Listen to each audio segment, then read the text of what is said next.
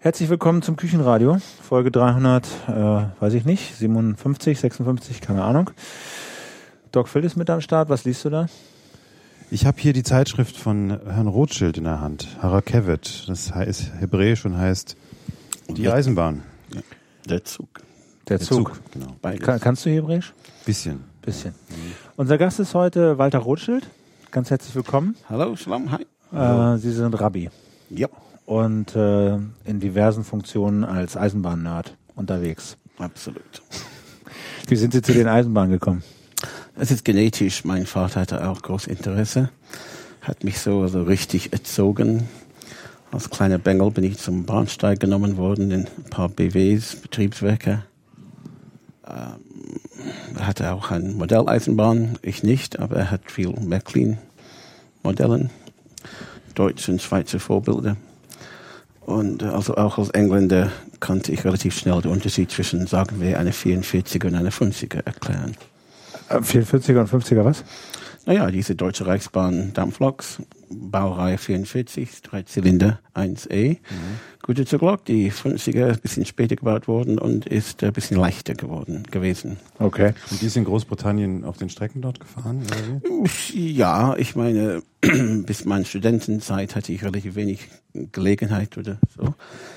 Ähm, es gibt ein paar Museumseisenbahnen in der Nähe. Ich, wohne, ich wohnte in Nordengland in Bradford in Yorkshire und war ganz früh ein Mitglied von der Keighley and Worth Valley Railway Preservation Society, also einem Museumsbahnverein. Das war so dreiviertel Stunde weg von zu Hause. In Leeds gab es die Middleton Railway, das war eine relativ kleine Industriebahnmuseum auf die Strecke von einer ganz, ganz alten 1812 äh, Kohlenbahn. Und dort könnte man am Wochenende äh, mit der Schaufel ein bisschen arbeiten oder Tickets klippen und so weiter. Und dann später als Student habe ich ein bisschen mehr, bisschen mehr hin und her, hatte mehr Zeit, mehr Geld. Wie- ist denn überhaupt Ihre Herkunft? Wo kommen, erzählen Sie mal, wo sind Sie geboren? Wie ist so ein bisschen so, äh, in welchen Ländern sind Sie so aufgeschlagen unterwegs bis Oh, heute? na, gute Frage. Ich bin Engländer. In Bradford, wie gesagt, Yorkshire, das ist 200 Meilen nördlich von London. Gab früher, well, gibt es noch immer zwei große Bahnhöfe dort. Einer auf der Nordseite von der Midland Railway, einer auf der Südseite von der Lancashire, Yorkshire and Great Northern Railway früher. Ähm, bin 1954 geworden, also ich bin jetzt ähm, 59 Jahre alt. Äh, Ich habe äh, einen Vater, der aus Deutschland stammte, er wurde in Hannover geboren, kam mit 16 nach England in 1939, wurde geschickt von seinen Eltern, ist gerade vor einem Jahr gestorben mit 87 und er hat sich dann, äh, naja, lange komplizierte Durchreise, äh, zuerst von der Südküste in Internat, dann in London, hat den Internierungslager verpasst, ähm, kam dann in eine Fabrik in Keighley unter, seine Halbschwester wohnte in Bradford, war Krankenschwester, ist auch geschickt worden nach England und irgendwie kam er dann in Bradford zurecht und dort hatte meine Mutter kennengelernt und sie ist in Bradford geboren, aber ihre Mutter stammte aus Vitebsk und ihr Vater aus der Nähe von Riga. Also von einer Seite bin ich Ostjude, die andere Seite bin ich Westjude. In Bradford gab es eine kleine jüdische Gemeinde. Die meisten Menschen hatten dort äh, deutsche Akzente. Das war für mich immer eine Überraschung herauszufinden. Es gab Leute mit einem deutschen Akzent, die keine Juden waren später. Und ähm, in meinem Gymnasium, Bradford Grammar School, gab es auch einige ehemalige deutsche Lehrer, also Flüchtlinge, nicht nur Juden. Äh, ein Kommunist auch aus Wien war ein Kunstlehrer zum Beispiel. Es gab eine, der Classics, also Lateinisch-Griechisch unterrichtet hat und nebenbei deutsche Oper. Also man dürfte dann Dienstagnachmittags Wagner zuhören und diskutieren und so fort. Ähm, also europäisch, nicht nur die Yorkshire, sondern ein bisschen europäisch, ein bisschen cosmopolit. In 73 hatte ich die Schule fertig, hatte dann einige Monate frei, bevor die Uni im September anfangen sollte. Und mein Vater hat entschieden, dann mich nach Deutschland zu schicken. Dachte, es wäre gut für mich. Natürlich, damals hatte ich eine andere Meinung, aber als ich zurückblicke, er hatte recht. Und durch eine Freundin von meiner Großmutter, meine Großmutter hatte den Krieg in, in der Schweiz verbracht. Und nachher kam zurück nach Deutschland und übernahm eine Wohnung in Baden-Baden. Sie hatte früher ein Haus dort, sie hat nur diese Wohnung behalten. Mein Großvater war ein Landesgerichtsrat in Hannover und Celle bis 33, hatte dann seine Stelle verloren, die gingen nach Baden-Baden, weil dort, es war näher an die französische Grenze, schweizerische Grenze. Äh, meine Großmutters Familie hatte dort ein Anwesen, ein Haus. Und äh, in 38 wurde man dann, meine Großvater, ähm, ja, missbraucht, angegriffen, nach Dachau geschleppt, nach dem äh, Kristallnacht im November 38. Äh, wurde nach einem Monat entlassen, aber war nie wieder gesund. Und kam in, irgendwie in die Schweiz mit meiner Großmutter und starb dort staatenlos von den Verletzungen. Und was haben Sie gemacht, als Sie 73 nach, nach Deutschland kamen? Ähm, naja, das war die Idee. Was könnte ich tun? Das war relevant. Und äh, ich hatte Interesse in Eisenbahn. Und diese Freundin meiner Mutter in Hannover, eine Anwältin, hatte guten Kontakt in die Deutsche Bahn, Bundesbahn, äh, äh, Direktion Altona, Hamburg. Und sie haben mir eine Stelle als Lehrling Assistent, also sagen wir Azubi, bei der Deutschen Bundesbahn. Das bedeutete eigentlich relativ wenig im Sinn von ähm, gute Value für die Deutsche Bundesbahn. Ich bekam eine Teilwohnung, also eine geteilte Wohnung in einem Bundesbahn-Wohnheim in Wilhelmsburg. Korallestraße 2 bis 4, kann ich noch immer erinnern. Hamburg-Wilhelmsburg. Bekam eine Bundesbahnjacke, einen Freischein und äh, dürfte von Bahnhof Unterelbe aus bei Harburg verschiedene Sachen tun. Äh, einige Wochen in Bahnbetriebswerk, einige Wochen in Stellwerk, einige Wochen in Rangierbahnhof, einige Wochen auf einer Gleisrotte, ähm, einige Wochen in den Wagenwerkstatt Harburg. Ich denke, es gab noch etwas, kann ich mir erinnern. Ähm, bekam also wenig Geld, aber genug, damit ich da leben konnte und freie Zeit am Abend. Und äh, die Möglichkeit, ja, sogar ähm, zweimal eine freie Fahrschein als Bundesbahner, mhm. so was. Ich kann mich erinnern, ich musste jeden Monat oder so ein, ähm, ein Schein äh, geben bei dem, äh, was heißt jetzt Reisezentrum, also die Fahrkartausgabe in Harburg und bekam dort mein, mein Lohn sozusagen. Und wie sind, ja, oder? Und das, das, das, war, das war von März, März bis September. Ach so, äh, das war nur äh, kurze, ja. kurze, kurze Phase. Und dann in 73 habe ich in Universität begonnen, Cambridge University, Theologie. Und ich war einer von mehreren jüdischen Studenten, aber der einzige, der seine frei, freies Jahr in Deutschland statt in Israel oder Amerika verbracht hatte. Ich, ich hatte, also das hätte mich sowieso interessiert, wenn Sie wollten nicht so gerne nach Deutschland gehen zunächst und Ihr Vater hat darauf bestanden. Was hat er denn für Gründe gehabt? Der, das war ihm wichtig, dass Sie das Land seiner äh, Vorfahren wir, kennenlernen oder was? Wir hatten schon mehrmals besucht, meine Großmutter mhm. besucht im Sommerferien. Das war nicht das Problem. Mhm. Nein, ähm, äh, ganz normale 18-jährige mit ein bisschen Heimweh, ein bisschen mhm. Angst, nur fremdes Land, fremde so. Sprache, was soll ich tun? Ähm, am Ende lief alles relativ super, aber es ist ein bisschen merkwürdig, wenn man ähm, you know, geht zu einem Betriebsarzt zum ersten Mal und wird gebeten, nächsten Tag mit einer Stuhlprobe zu kommen. ähm, und ich musste mich anmelden beim Wilhelmsburg äh, Rathaus.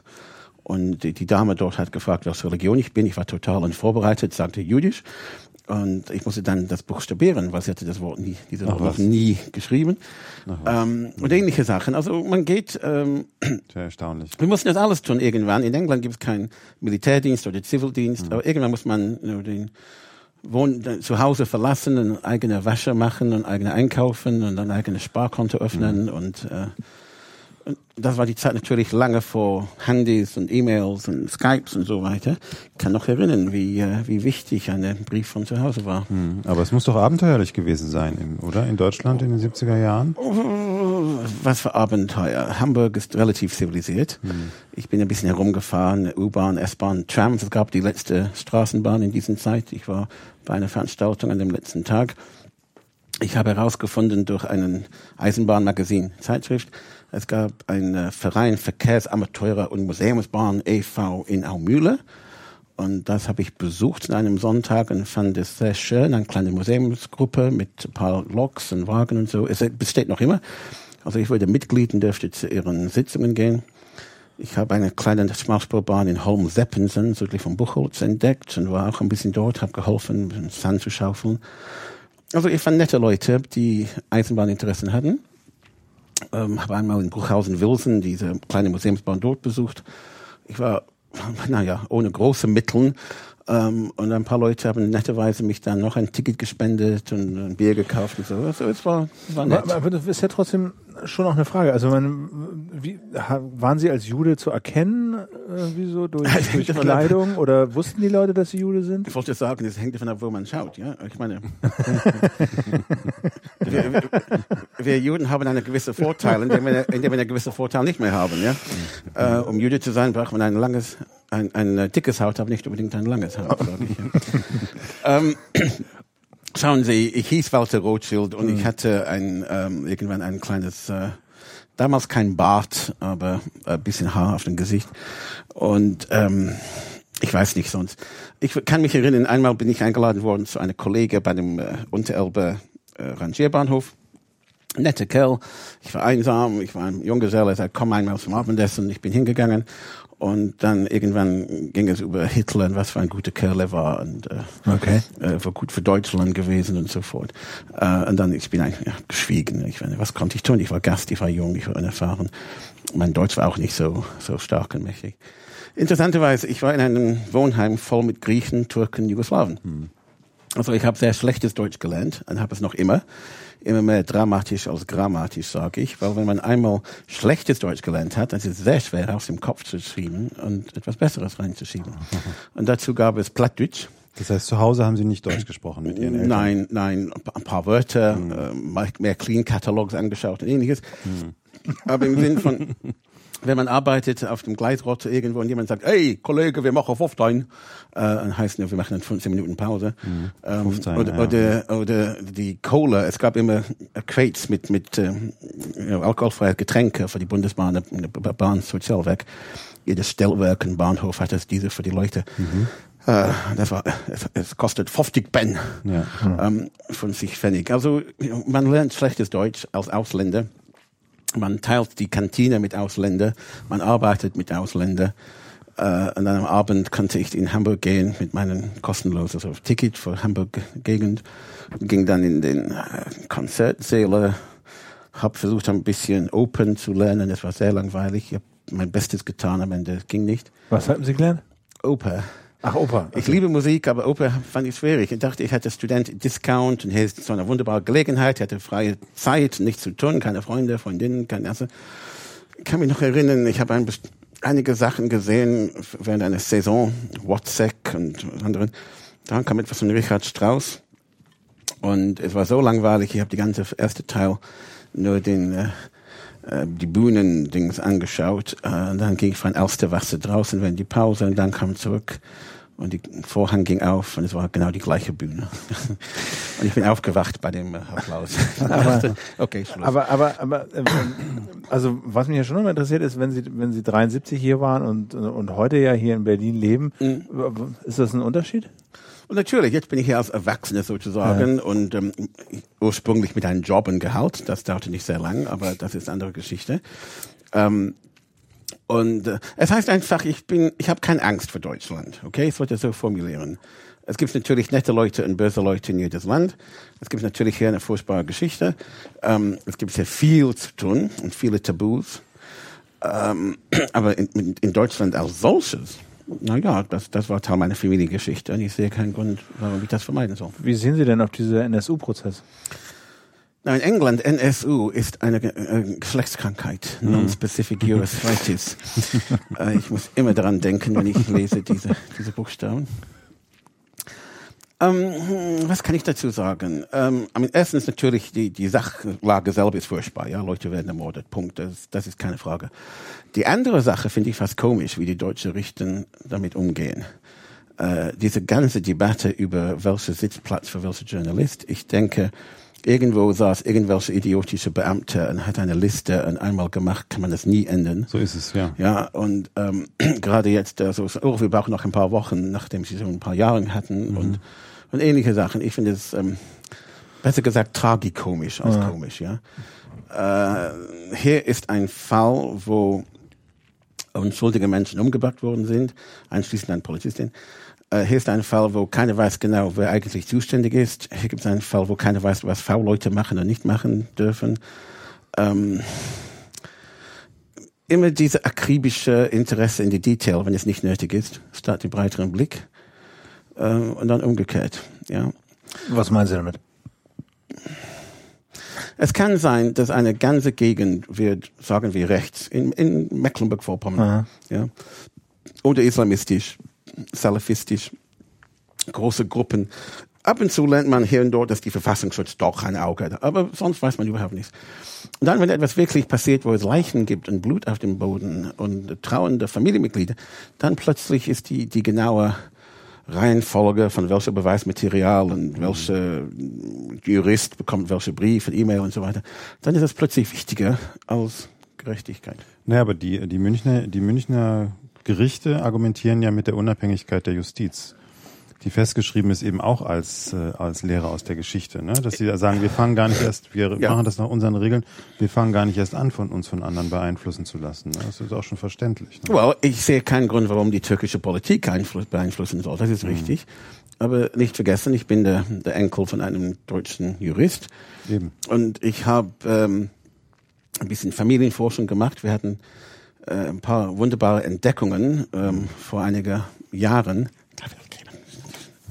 ähm, für ähm, Briefe von meinem Großvater an meinen Vater und mhm. Papiere von meinem Großvater, einschließend eine Zeitung aus äh, 33, in dem äh, äh, kritisiert worden ist und er musste eine Stellungnahme schreiben für seinen Vorgesetzten. Mhm. Und es ging damals um eine Schlägerei zwischen Kommunisten und Nazis in, in Hannover. Mhm. Ich meine, natürlich muss äh, nach dem englischen Prinzip auch, alle sind unschuldig, bis es bewiesen sind, dass die schuldig sind. Und natürlich soll die, die Justiz unabhängig sein. Ähm, aber wenn etwas steht gerade vor die Nase, mhm. ja, dann ist es ein bisschen schwer zu sagen, auch wir bleiben immer nur neutral. Mhm. Das war immer die Situation nach dem Nazi-Zeit, nach der DDR-Zeit und so weiter. Hier steht jemand, äh, es gibt Fotos von jemandem in einer SS-Uniform, es gibt ein Papier, dass er Kommandant war irgendwo, aber man kann es nicht beweisen. Ja. ja? ja? ähm, mhm. und, und, irgendwann sagt man, Moment, Moment, wo ist die Vernunft hier? Ja, ja wo ist die mhm. Gerechtigkeit? Ähm, so, natürlich, das ist die Aufgabe von Juristen, den richtigen Mittelweg zu finden zwischen Vorwürfe, emotionalen Vorwürfe und, äh, und nichts tun. Also zwischen Lynch Justice und äh, äh, nichts. Mhm. Die Frage ist, ob wir die richtige Balance gefunden haben. Sind Sie denn dafür, die NPD zu verbieten? Ähm, schauen Sie, in, in vieler Hinsichten, wenn man etwas verbietet, ist es noch sexier. Mhm, okay, genau. also das ist ein Problem. Äh, aber ich bin dagegen, dass sie bekommen Staatsgelder, Steuergelder. Ja. Ja, gut, aber das ist leider. Kann man nicht trennen. So nicht trennen. Das ist das Problem. Okay, also hier steht manchmal die Frage. Reden wir von das Recht von Menschen, dumm zu sein? Weil ich habe einmal gelesen, vor viele, viele Jahrzehnten, Gott muss dumme Menschen wirklich lieben, er hat so viele von ihnen geschaffen. Ja. ja? Also wenn Leute wirklich denken, dass äh, Nationalsozialismus der richtige Weg ist, was kann man tun? Aber man muss ihn nicht unterstützen. Mhm. Also dann geht es zu weit für mich. Also wenn, das, wenn die eine mit der andere gekuppelt ist, dann denke ich, Moment, dann geht's zu weit. Okay, ich bin bereit, dass Leute sitzen in einem Kneipe und singen blöde Lieder. Warum nicht? Ähm, wenn sie keine Freundinnen haben, sollen sie was tun mit ihrer Freizeit. Mhm. Ähm, aber wenn es heißt, äh, sie, re sie regieren dann in, in äh, Städteräte in, in, in Sachsen zum Beispiel, ja, oder bekommen Staatsgelder dafür, dann würde ich sagen, da muss man einschreiten. Ja, aber die, das Beispiel, was Sie vorhin genannt haben, dass Sie als junger Mann da am Tisch saßen von einer deutschen Familie und dann wurde wurden da Lobreden auf den Führer gehalten. Die Leute waren sicherlich nicht in der NPD, die waren sicherlich in der CDU oder in der SPD. Ja, well, es gibt die Altnazis und die Neonazis. Okay? Die Altnazis, ja, ja. Genau. Die Altnazis haben diese Nostalgie für die gute alte Zeit, als sie jung waren und könnten mhm. Ausland reisen und so. Ähm, es gibt dieses Tabu, Deutschland ist ein sehr trauriges Land. Es gibt so viele Tabubereiche, mhm. ja, dass man nicht besprechen möchte. Diese große Lücke in die Geschichte. Die Nazi-Periode ist natürlich eine davon. Der Erste Weltkrieg eigentlich auch. Ja, ja jetzt ja. kommen gerade 100 Jahre. Ähm, Tatsache ist, der Kaiser hat, ähm, naja, man könnte sagen, ein Idiot in, in Sarajevo, Gavril Princip hat begonnen, aber der Kaiser war dafür. Klar.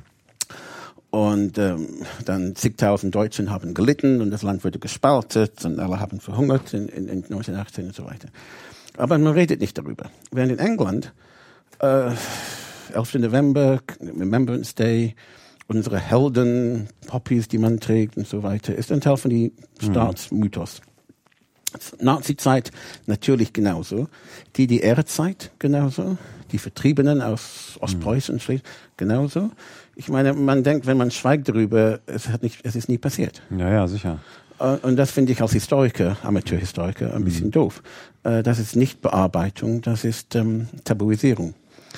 Also die Situation mit der Teilung Deutschlands, die Situation mit, ähm, wie es wirklich war in die DDR oder sowjetische Besatzungszone vorher, äh, wie es ist jetzt mit der, mit der Arbeitslosigkeit und der Schwund der Bevölkerung. Ja, ich meine, Stalin wollte die sowjetische Besatzungszone in 45 zu einem Land machen ohne Industrie und ohne junge Menschen. Das war sein Ziel.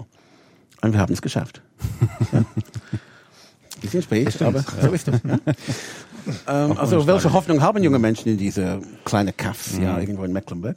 So, es gibt viele, viele Probleme und in Deutschland habe ich den Eindruck, es gibt einige nette Leute, mit denen treffe ich bei intelligierten Gesprächen oder in Medien. Mhm. Natürlich gibt es nette Leute, aber es gibt eine, eine Grundriss, wo man sagt, äh, wir leben für heute, wir kaufen ein in den Supermarkt, wir schauen den Fernseher an und wir denken nicht. Mhm. Ja, aber ich denke schon, also wenn, wenn, wenn Sie sagen, es wird über die Vergangenheit nicht gesprochen, ich kann das so, kann dem so nicht zustimmen. Also ich habe manchmal das Gefühl, es wird sogar sehr viel gerade über diese zwölf Jahre Nationalsozialismus gesprochen. Die Frage ist halt wie. Jedes Mal, wenn ich abends, man kann ja gar nicht abends den Fernseher anmachen und durchschalten, ohne irgendwelche Filme, äh, sagen wir mal, Dokumentarfilme von der Wehrmacht und so weiter und so weiter zu sehen. Ja. Ne? Die Frage ist, wie darüber gesprochen wird. Und ich glaube auch, dass früher, als diese Kriegsgeneration noch am Leben war, auch sehr viel über die Zeit gesprochen wurde. Die Frage ist eben nur wie, ja. Well, es gab die Stammtische natürlich. Eben, alle, alle Soldaten ja. haben ihre gute Zeiten, schlechte mhm. Zeiten erlebt und sie treffen gern miteinander und sagen, kann Sie erinnern, das und das, oh, das war wunderbar. Das kann ich gut verstehen. Ich meine, es kann sein, sie waren auf die losing side und es kann sein, sie haben einige Leute äh, ähm, getötet unterwegs das passiert auch in jedem Krieg. Ähm, aber die, der Durchschnittssoldat in seiner Kneipe ist nicht jeder, ist nicht jeder unbedingt ein Kriegsverbrecher. Mhm. Einige doch, aber alle nicht. Man muss vorsichtig sein mit dieser, dieser wie sagt man das, ähm, nicht Beurteilung. Ähm, Pauschalisierung. Pauschalisierung, Dankeschön. Auf die andere Seite. Ähm, es ist interessant, dass nach 1945 es gab keine Nazis in Deutschland überhaupt. Ja. Mhm. Und nach 1990 es gab nie eine SED-Mitglied. Ein paar Linke, aber um Gottes Willen keine. Ich sage manchmal, das Hauptproblem in Westberlin ist Ecstasy und das Hauptproblem in Ostberlin ist Ekstasi. und 20 plus Jahren später gibt es noch immer diese Entdeckung, wie Leute, die EMs waren und Dokumenten erscheinen und so weiter. Also die, man, man bearbeitet es noch immer, mhm. weil es noch nicht wirklich bearbeitet worden ist. Ja. ja?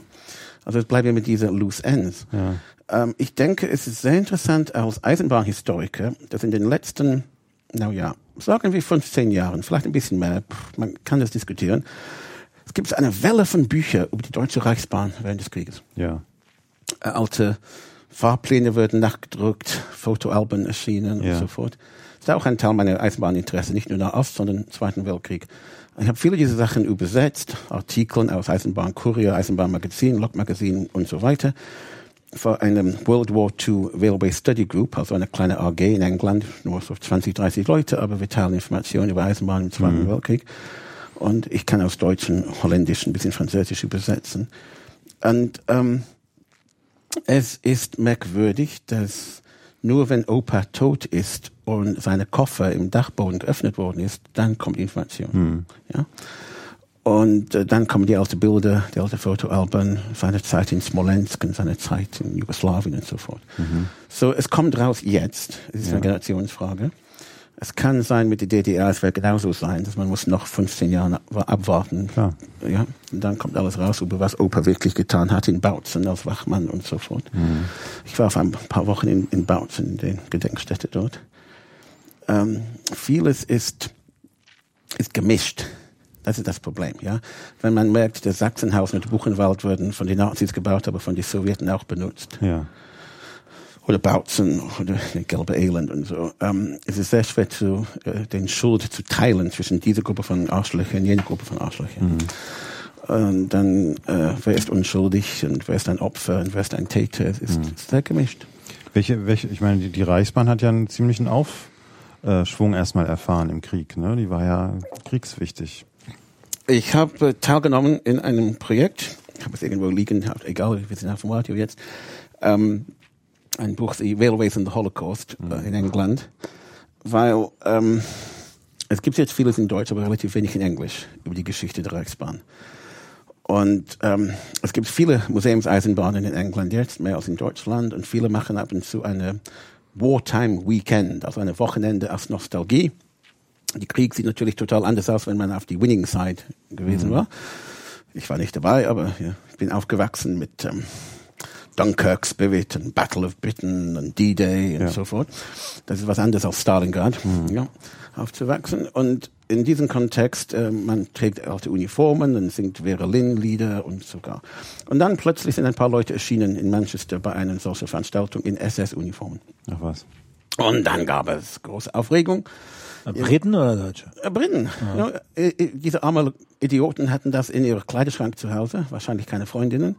ähm, und ich dachte, das wäre schön, wenn wir erscheinen dann in unser un- zeitgemäße, es passt zu dem Periode, ja. Aber alte war- Dampflok, alte Wagen. und Britischer Humor vielleicht. einfach. Das war Na, humorvoll gemeint. Well, äh, gute Frage. Äh, Es, es, es führte zu einem, well, zuerst die wurden verwiesen von dem Bahnhof, von den Verantwortlichen. Aber dann es eine lange Debatte. Also wie weit kann man gehen, um den Krieg zu erinnern? Ja. Was gibt ein bisschen mehr als Berlin-Lieder und so. Und dann, äh, ich wurde gebeten, eine Art kurze Artikel, eine Stellungnahme zu schreiben für eine Zeitschrift. Und daraus wurde es äh, ein Projekt, ein Buch zu machen. Äh, der Redakteur von dieser Zeitschrift Heritage Railways, Herr Robin Jones, ähm, wir waren in Kontakt, kam nach Berlin. Ich habe ein paar Kontakte von ihm geschafft in den Deutsche Technik- und Verkehrsmuseum und äh, mit dem Deutschen Bahn in Nürnberg. Wir gingen zusammen nach Ravensbrück und äh, so weiter und so fort. Gleich 17 in Grunewald. Ähm, und er machte dann ein Bookesin, heißt es, also eine von diesen A4-Zeitschriften, die auch ein Buch ist. Und das ist vor einem Monat erschienen. Und ich bin relativ stolz. äh, Ich habe die Introduction geschrieben. Es ist kein perfektes Buch. Es hätte auch gerne besser Lektorat gehabt in England. Aber tatsächlich gibt es Fotos und Artikel über Sachen, die sonst die durchschnittliche Engländer keine Ahnung hat. Nämlich? Trans-Sahara Railway, Kindertransporten, ähm, die ganze Rolle für die Deutsche Reichsbahn in die Transporten, auch aus Frankreich. Ist meine, denn, war- ist denn in, wird denn in Großbritannien auch diskutiert die Frage, warum die Luftwaffe damals die Eisenbahnstrecken in den Osten nicht bombardiert hat, um die äh, Deportationen aufzuhalten oder zu verlangsamen? Ist, es gibt immer ein paar Leute, die diese Frage ähm, bringen und ich habe immer die ganz einfache Antworten. Schauen Sie in die Geschichte an. Ja? Die Flugzeuge kamen nicht dahin, oder wie? Genau, bis, bis man ähm, äh, Luftbasis hatten in Italien oder bis man weiter fliegen konnte und dann in die Sowjetunion landen neu tanken. Das war einfach unmöglich.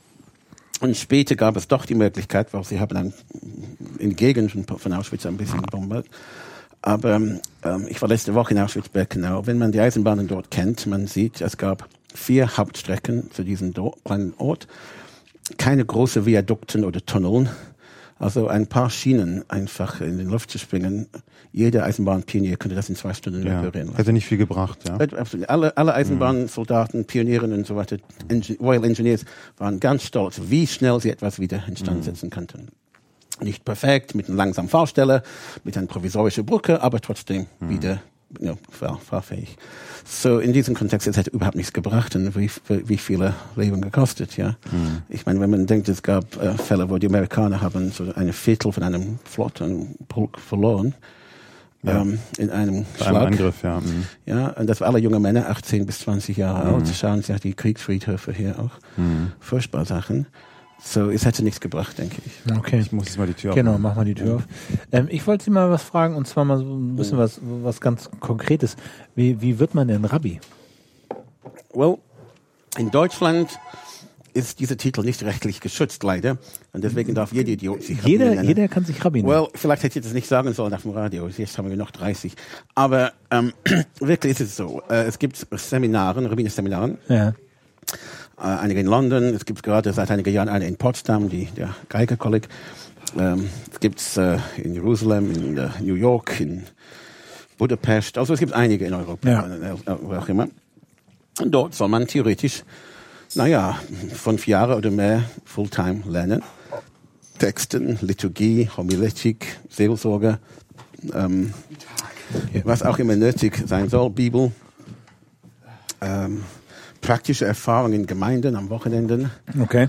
Und äh, nach dieser Zeit, wenn Leute denken, man ist gut genug, man braucht drei Rabbiner, die dann sozusagen die Hände auf deinen Schulter, deinen Kopf stellen, Das heißt Semicha, die, die Laying on of Hands, äh, also Ordination, die Tradition, Ordination, ja. Es gab gerade vor einer Woche in, in Erfurt das, das. Und ähm, man bekommt diesen Titel. Es heißt nur Lehrer oder Richter. Ist kein Priester als solches. Äh, und dann kommt nur die Frage, welche Rabbiner hat, haben mich oder jemand anderes ordiniert? Hat man Respekt für diese Leute oder nicht? Und dann kommt Danach, danach bemisst sich so der Wert der, der, der, Genau. des, Wenn jemand nennt sich äh, Arzt oder Doktor und so weiter, kommt dann die Frage, wo hat er studiert? Ähm, in, äh, in Harvard, in Yale oder in One Horseville, Wyoming. Ja? Ähm, hatte eine äh, Qualifikation aus einem wohl bekannte, respektierte Krankenhaus oder von, von dem Internet geholt. Ja. Immer diese Fragen. Also ich bin ein liberaler Rabbiner und die Orthodoxen akzeptieren uns nicht als Rabbiner. Obwohl ich muss ehrlich sagen, es gibt einige Orthodoxen, die ich auch nicht respektiere. Was was heißt denn liberaler Rabbiner? Naja, äh, liberales Judentum ist ein paar hundert Jahre alt. Wenn wir in christliche Termen reden von Katholiken und Protestanten, es ist nicht genau parallel, aber Ähnlichkeiten. Die Frage ist, wo ist Autorität? Ähm, sind da, Erfindung, oder?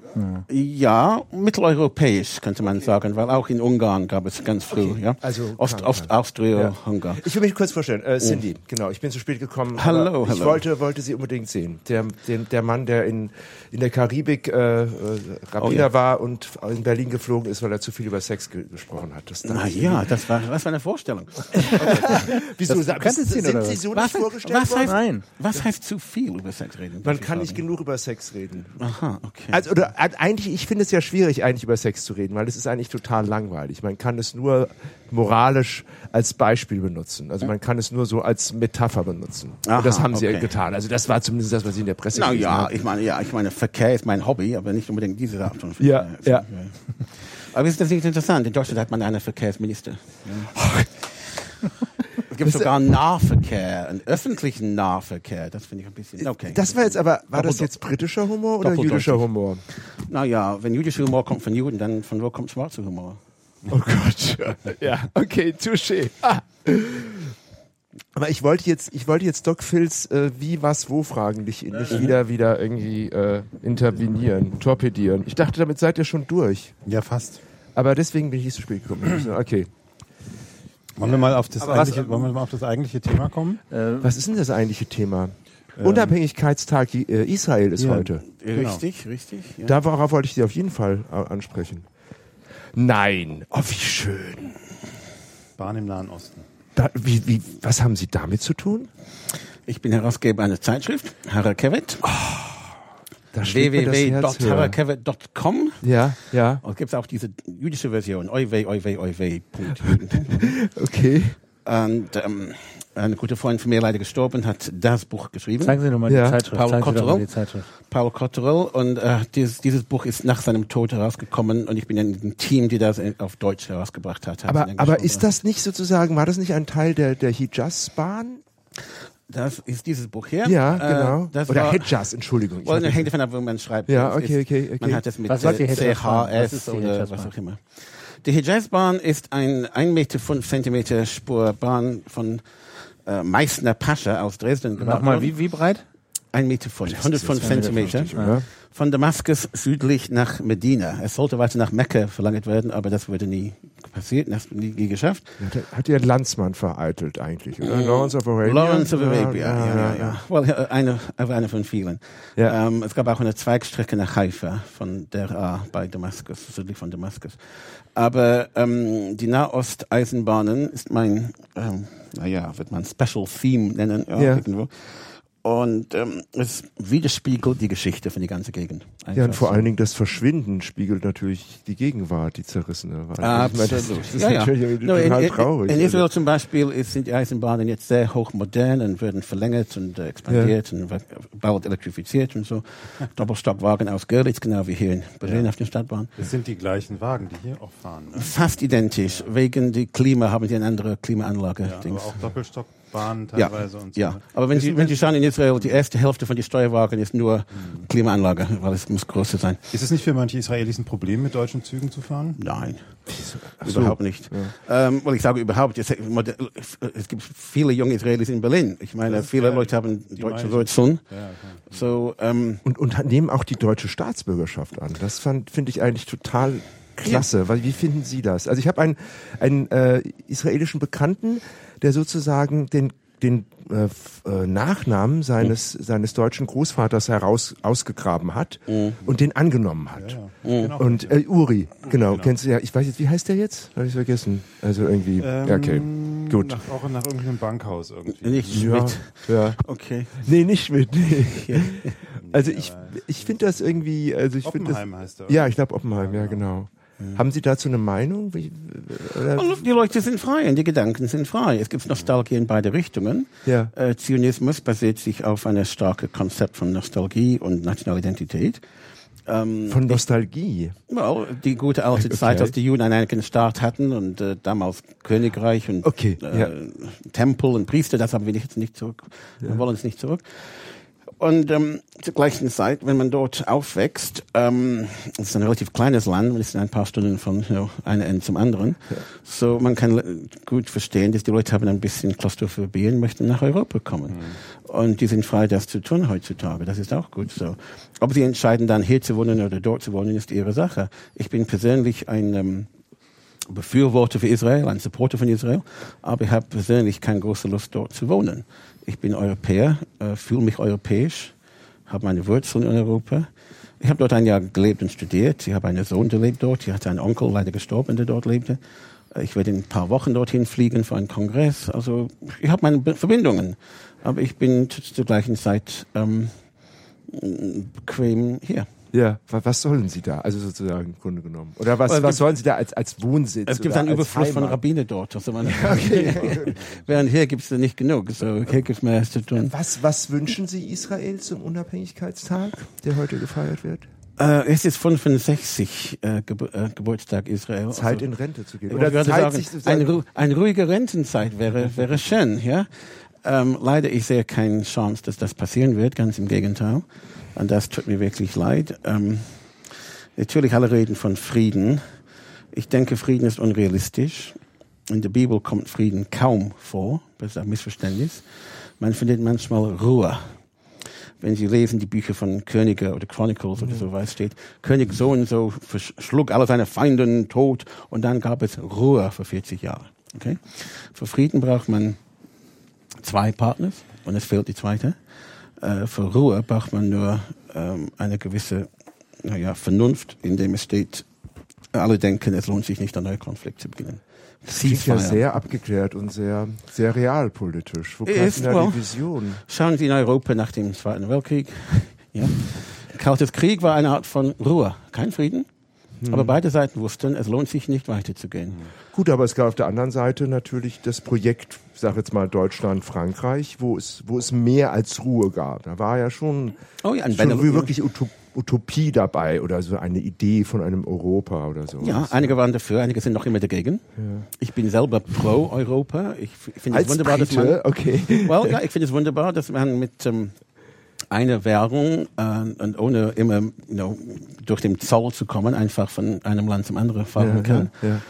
Früher, vor einigen Jahren, war ich noch in England basiert und ich hatte mehrere jo äh, Gemeinden zu besuchen und musste mit ein kleines Umschlag mit holländische Gulden, deutsche Deutschmark, ähm, S- Slowak, tschechische, äh, kroatische, ähm, polnische, äh, also man musste immer und dann verschiedene Telefonkarten damals auch.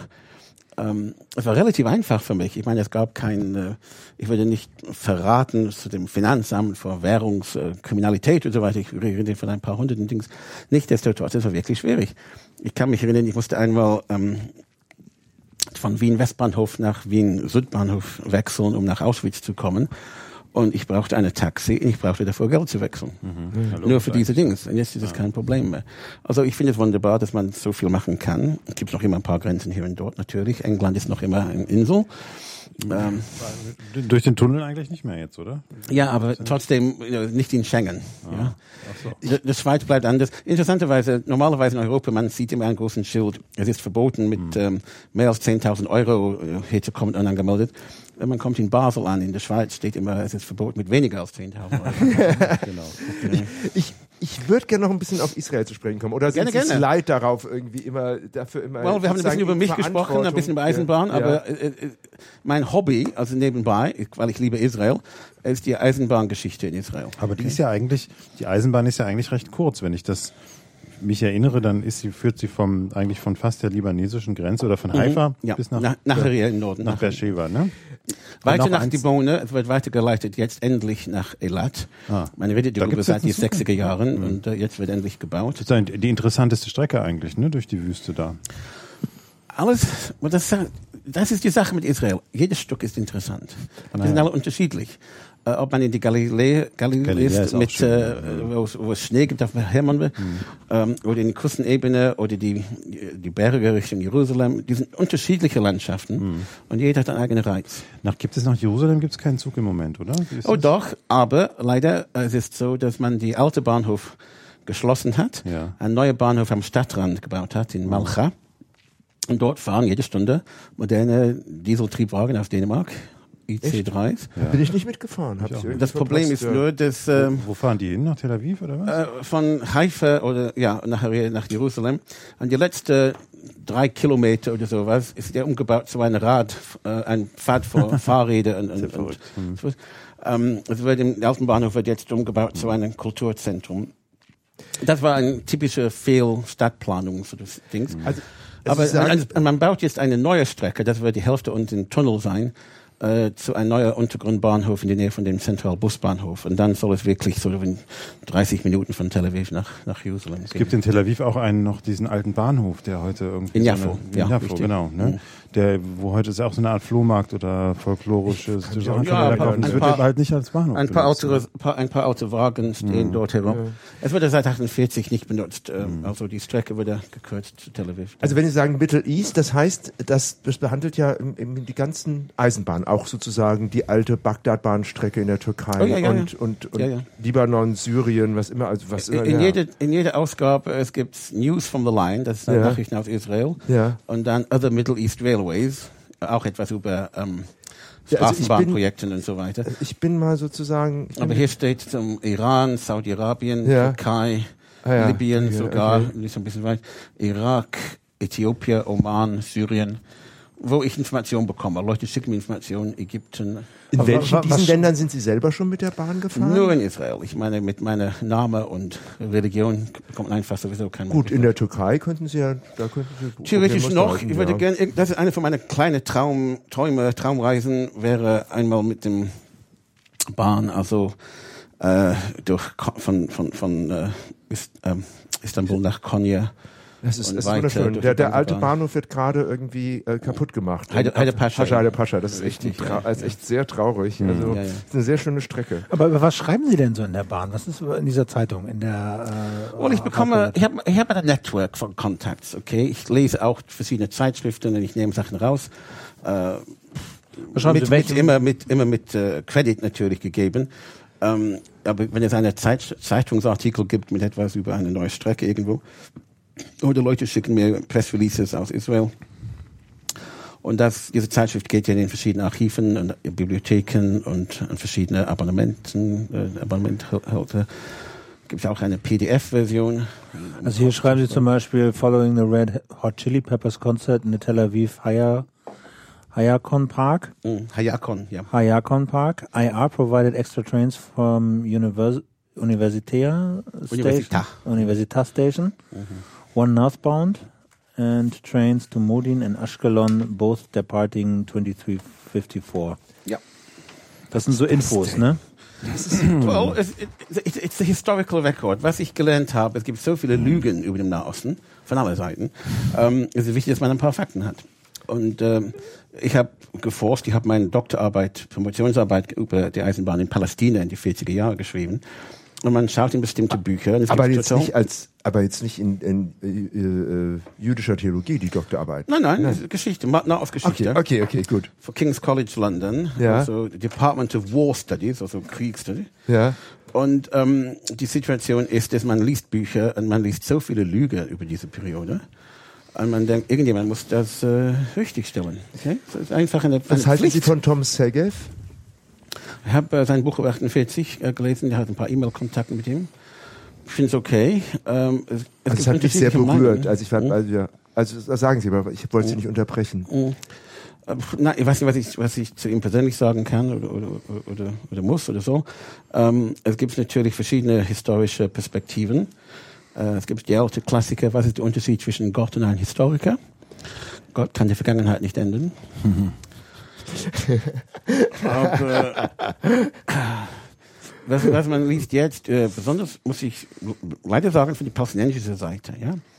Sie bauen gerade jetzt in Beerseite ein neues Museum für palästinensische Ge Geschichte und äh, die Juden waren nie in Jerusalem, es gab nie einen Tempel, alles ist nur gelogen und erfunden. Und bla bla. Ist das, wird das da wirklich so gesagt? ja, Also- ja, ich habe es gelesen im Internet und äh, das wurde von der EU subventioniert, natürlich. Ja.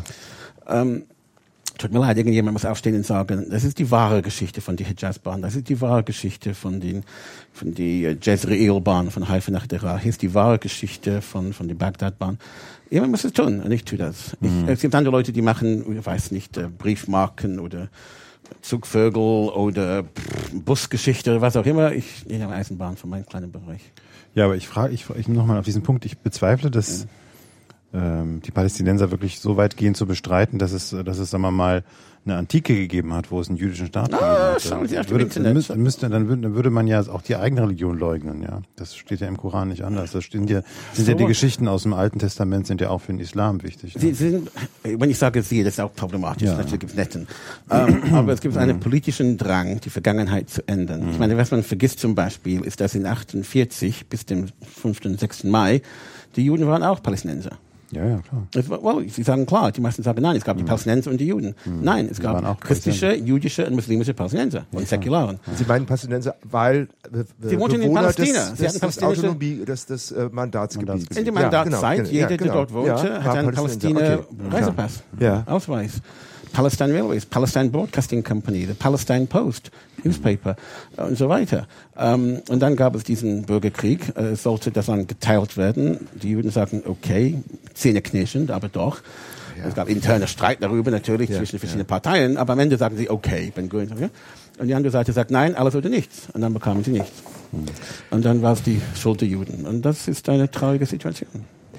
Aber ich würde Sie gern nochmal auf, auf, auf, auf die Zukunft ähm, äh, ansprechen. Also mir ist das ein bisschen, ich weiß nicht, das klingt sehr desillusioniert, wenn Sie sagen, Mensch, Ruhe. Und, und ähm, also, was ist denn, ja, aber was muss denn, es muss doch mal was geschehen. Also es reicht ja nicht denn sozusagen nur dieser, also wenn Sie sagen, diese Ruhe zu halten, habe ich die Vorstellung, einer bestimmt und der ist sozusagen aufgrund seiner militärischen Stärke, eben Israel so stark, sozusagen die anderen immer runterzuhalten. Oh, bisher, und das geht ja, das irgendwann muss, das, so so kann es doch nicht weitergehen, oder? Well, dann muss jemand was tun. Und die Frage ist, wem? Ähm, bisher hat die EU eine sehr schlechte Rolle gespielt. Äh, schon vor 48 hat die Franzosen und die Engländer eine sehr schlechte Rolle gespielt. Vor dem Ersten Weltkrieg hatten die Deutschen eine sehr schlechte Rolle gespielt und die Österreicher. Ähm, also wenn es geht um Kolonialismus oder die Mandatzeit in die Völkerbund, ähm, wenn es geht um... Ich rede jetzt nicht nur von den Juden in Palästina, denken die, an die Schicksal von den Armenier in Türkei. Ja? Ja. Denken Sie an die Assyrier in Irak. Ähm, äh, das passiert alles in die 20er, 30er Jahren. Ja? Einige Volk, Völker würden ausgerottet. Wie heißt ja? das sozusagen, die, die, die, die Großväter haben äh, bittere Trauben, saure Trauben gegessen und Ah, die nee. Enkel sind die, sind die Zähne stumpf Irgendwie, geworden. ja, Aber, so ungefähr aus der Bibel. Und Ja. es gibt jetzt ähm, eine Situation, wo ähm, äh, einige Muslimen auf die Nazi-Seite gekämpft haben und einige Juden auf die englische Seite. Und man würde denken, dass nach dem Krieg das würde belohnt von der winning side und das wurde nicht getan. Große Enttäuschung. In 1948, die, äh, viele Israelis wollten Französisch statt Englisch als die Staatsprache haben. Man sieht das noch immer in die Postamte. Steht Boule statt äh, Briefmarken, Stamps. Ähm, viele waren sehr enttäuscht, äh, wenn man sieht, was die englische Kabinett gemacht hat. Ich hatte die Gelegenheit, alte Papieren durchzuschauen und alte Archiven durchzuschauen. Und ähm, zum Beispiel äh, die englische Soldaten bekamen den Befehl, so eine verbrannte Erde zu schaffen, bevor sie weggingen. Äh, in, nördlich von Haifa gibt es eine, in Kiryat Motzkin eine Basis. Ähm, man sagt, es, eine Soldat hat mir das geschrieben, auf seine Memoiren. Ja, wir bekamen den Befehl, Sie haben eine Stunde, um alles zu, zu, zu zerstören, bevor Sie gehen. und haben es getan. Mhm. Um, die, um, um, den, um den danach kommenden äh, die Infrastruktur nicht übrig zu lassen. Absolut. Naja, gut, aber war, war da, gab es da auch nicht einen Grad von, ich sag mal, ich weiß nicht, Verbitterung oder auch Enttäuschung auf Seiten der Briten, weil die, weil es gab ja auch einen, einen jüdischen Widerstand, der sich gegen die britischen Besatzer sozusagen richtete. Ja, natürlich. Und, und aber warum waren die britischen Soldaten dort in 48, um zu verhindern, dass die Juden reinkamen? Der Krieg war vorbei. ja. Ja? Äh, Sie wurden aus Ägypten geschmissen. Sie baute in Rafah eine große Depot an. Das war gerade auf beide Seiten der Grenzen, muss man umbauen, weil die Ägypten wollte die Leute raus. Ägypten hat dann die Sinai-Bahn, sagen wir von Kantara East am äh, Suezkanal bis, bis Rafah, ähm, selber übernommen. Das wurde früher von den Palestine Railways äh, äh, betrie- betrieben, obwohl es gehörte theoretisch der Ägypten. Die Libanesen bekamen ihre äh, Unabhängigkeit in 46. Sie haben die Haifa Beirut Tripoli Strecke übernommen. Das wurde in 42 von den Engländern gebaut aus militärischer Zwecke äh, und äh, gekappt. Die Hijaz-Bahn äh, von Damaskus nach Haifa, oh, die Haganah hat schnell ein paar Brücke gesprengt, weil sonst hätte man Truppen durch, äh, nach Haifa gebracht mit diesen. Also die Eisenbahngeschichte widerspiegelt die ganze Geschichte von den Konflikten dort. Ähm, und ähm, wenn man liest die Geschichte von dieser Unabhängigkeitskrieg, gerade jetzt ist, gestern war die Gedenktag an die Gefallenen, ein Prozent der Bevölkerung ist gefallen in, in äh, dieser Bürgerkrieg. Von den Juden. Ein, das ist groß. Ja? Ähm, in ganz Europa im Zweiten Weltkrieg war es 2,5 Prozent, der gestorben ist. Ja? So, es war wirklich für ein kleines Land eine große Ja, Blutverlust. Und ähm, am Ende hat man vieles verloren, die Hälfte von Jerusalem zum Beispiel. Die UN hat es gesagt, das soll neutral bleiben mit Bethlehem, also unter UN-Kontrolle, hat nichts getan. Äh, Juden werden rausgetrieben, es wurde Juden rein, die Altstadt. Keiner kümmert sich daran. Äh, von 48 bis 67, dieser Großteil von Westjordanenland war besetzt von den Jordanen. Und keiner kümmerte sich daran. Aber als die Israelis kamen rein in 67, dann war es plötzlich besetzt. Und ich finde das unfair. Nee, es war vorher auch annektiert von Jordanien und das hat auch, glaube ich, niemand bestritten. Also, Niemand. Also das hat das das hat niemand niemand hat bestritten, dass es annektiertes Land ist. Ne? Also das das muss man wirklich. well, keiner hat sich, keiner hat sich aufgeregt. Ja? Naja, Kein, gut, okay, wie, wie, wie, wie viele kritische äh, Abstimmungen in die UN hat es gegeben in dieser Hm. Periode? Ich kann mich erinnern, ich habe in einer Zeit in einem Archiv in Jerusalem ein Handbook to, to Israel gefunden, no, zu, zu um, the Holy Land gefunden. Also die, also Von die Jordanier haben, das muss man ja einfach sagen, die Jordanier haben so argumentiert, Mhm. wir müssen es annektieren, um zu verhindern, dass es auch sozusagen in, in, in, in diesem jüdisch-palästinensischen Krieg an die Juden fällt. Ne, das, Well, war, das war deren Argument. Die ne? Ägypter haben das gleiche Argument benutzt für Gazastreifen. Genau. Aber sie haben das nicht entwickeln lassen. Äh, aber ich kann mich erinnern, ein Handbuch zu Holy Land mit einer ein Landkarte drin, in dem Israel überhaupt nicht, nicht erschien. Okay? Das wurde von den Franziskanern gedruckt worden in die 60er Jahren. So, ähm, eine Lüge. Entweder es existiert oder es existiert nicht. Man, man kann es äh, nicht so einfach vertuschen. Also ich rege mich auf ein klein bisschen. Ähm, ich sage nicht, dass alles ist 100% perfekt, aber ich sehe aus die Geschichte, und schauen Sie zurück in die Bibel, zurück in die ganze Weltgeschichte, es gab nie Frieden dort. Die Stadt Jerusalem ist, ist das, ich habe es vergessen, 22 Mal erobert worden, denke ich, von, äh, von den Osmanen und äh, von verschiedenen Araber und von den Babylonier und von den Assyrier und dies und jenes. Ähm, diesmal ist es von den Israelis übernommen worden und meine Hoffnung ist, es bleibt so, weil die nächste wird schlimmer sein. Ja? Ist wahrscheinlich sogar relativ ruhig heute im Vergleich zu, zu der Vergangenheit. Ne? Ähm, die Bedrohung ist noch schlimm. In, Aus Libanon kommen Raketen, aus Gaza kommen Raketen, aus dem Sinai. Man hat jetzt diese Zaun gebaut und die ganze Welt regt sich auf. Wie kann ein Land sich abregen? Und man vergisst, wie Europa war vor ein paar Jahren. Ja? Gut, Und aber das, war ja auch, hat ja nun auch irgendwie viel Leid gebracht, diese Mauer durch Europa. Das ist ja, also, ich meine, aber das Problem war, die Mauer durch Europa war zu verhindern, dass Leute kamen raus. Die Mauer rund um Israel ist zu verhindern, dass Leute kommen rein. Großer Unterschied. ja, aber ja, Leute aus Jordanien können Jordanien sehr einfach verlassen, wenn sie möchten. Palästinenser können sehr einfach verlassen, wenn sie möchten. Sie sind nicht in Gefängnisse. Ähm, sie, können, sie können einfach zu einem anderen Flughafen, einem anderen Hafen gehen und raus. Ist kein Problem. Aber dass sie alle nach, aber sie alle nach Tel Aviv kommen mit, mit Bombengürtel, Spenggürtel, das ist was anderes. Ich finde in- interessant, diese Karte, die Sie hier liegen haben, die Grenzen, die eingezeichnet sind, das muss Von ja, wann, von wann ist die das ganz muss kurz ja, das gefragt? muss ja aus den 70er Jahren Ganz aus der, so aus sein, der ne? früh 70er Jahren. Ja. ja, früh 70er Jahre, ne? weil der Sinai offensichtlich noch zu Israel geschlagen wird. Well, man sieht diese blaue Linie hier, es war Genau. schon teils in UN, teils neutral und so weiter und so fort, ja. Genau. Und Also es, es gibt eine lange, komplizierte Geschichte dort Genau. und man kann es nicht in ein paar Stunden oder eine halbe Stunde Nee. erklären, aber man muss mindestens wiederholen und wiederholen. Es ist nicht nur schwarz und weiß, es ist nicht so einfach und so fort. Ja, ja, aber nur der Punkt ist, ähm, wenn jetzt, ich überlege mir jetzt, wenn jetzt hier jemand, äh, jetzt irgendwie ein palästinensischer Imam sitzen würde oder ein Pfarrer, ähm, der würde ja genauso auch Geschichten von, von Leid parat haben. Und ich glaube, ich kann mir vorstellen, also ich habe das ja nur so als Tourist und Reisender erlebt. Ich glaube, was die Palästinenser furchtbar belastet, ist dieser, diese alltägliche Erfahrung, diese Erniedrigung an diesen Checkpoints. Also Sie sagen, die können sich frei bewegen, sie können sich ja nicht frei bewegen. Also ich kann jetzt ja nicht sozusagen mal meinen palästinensischen Onkel in Tel Aviv besuchen oder in Jerusalem. Das ist ja für viele Palästinenser nicht Es möglich. ist nicht ganz das so macht die einfach. total mürbe. Kann sein, aber innerhalb die- ihrer eigenen Bereiche Gebiete. Ich meine, es ist jetzt sehr kompliziert, man redet von A und B und Ja. C und D. äh, Ich möchte nicht zu tief in den tägliche tägliche so Probleme hier gehen, weil das findet man überall. Ja, ähm, es ist nicht ganz so einfach für Menschen. Ähm, äh, zum Beispiel, ich habe eine Nichte, sie hatte eine Freundin, die möchte Berlin besuchen. Und sie hat mich gebeten, ein Formular zu finden und auszufüllen und 25 Euro zu bezahlen, damit er eine Visum bekommen kann. Ja, weil er kommt aus Südafrika. Also wenn man keinen EU-Pass hat, ist das doch schwierig, Das ist, zu ist, kommen. finde ich ganz schlimm. Also finde ich Kann furchtbar. sein. Also ich Okay. habe auch schon selber Bürgschaften abgegeben. Aber wir sind, Leute, wir sind ja. so, wir sind so gewöhnt daran, dass man hier überall fahren kann, aber man vergisst, es ist nicht so einfach. Ich kann mich erinnern, ich kam aus äh, Moskau mit dem Zug nach Brüssel in 95.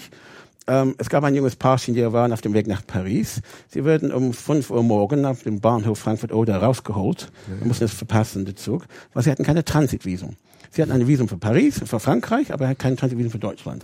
Okay? Für die, für die Beamten dort, sie sind Ausländer, sie sind keine vollwertige Menschen und so fort. Now, das passiert überall auf die Welt. Es ist einfach unmöglich für mich, ein Visum zu bekommen für Saudi-Arabien. Warum? Weil man muss online melden und dort muss man die Religion anmelden. Und es gibt keinen Platz für Jüdischen.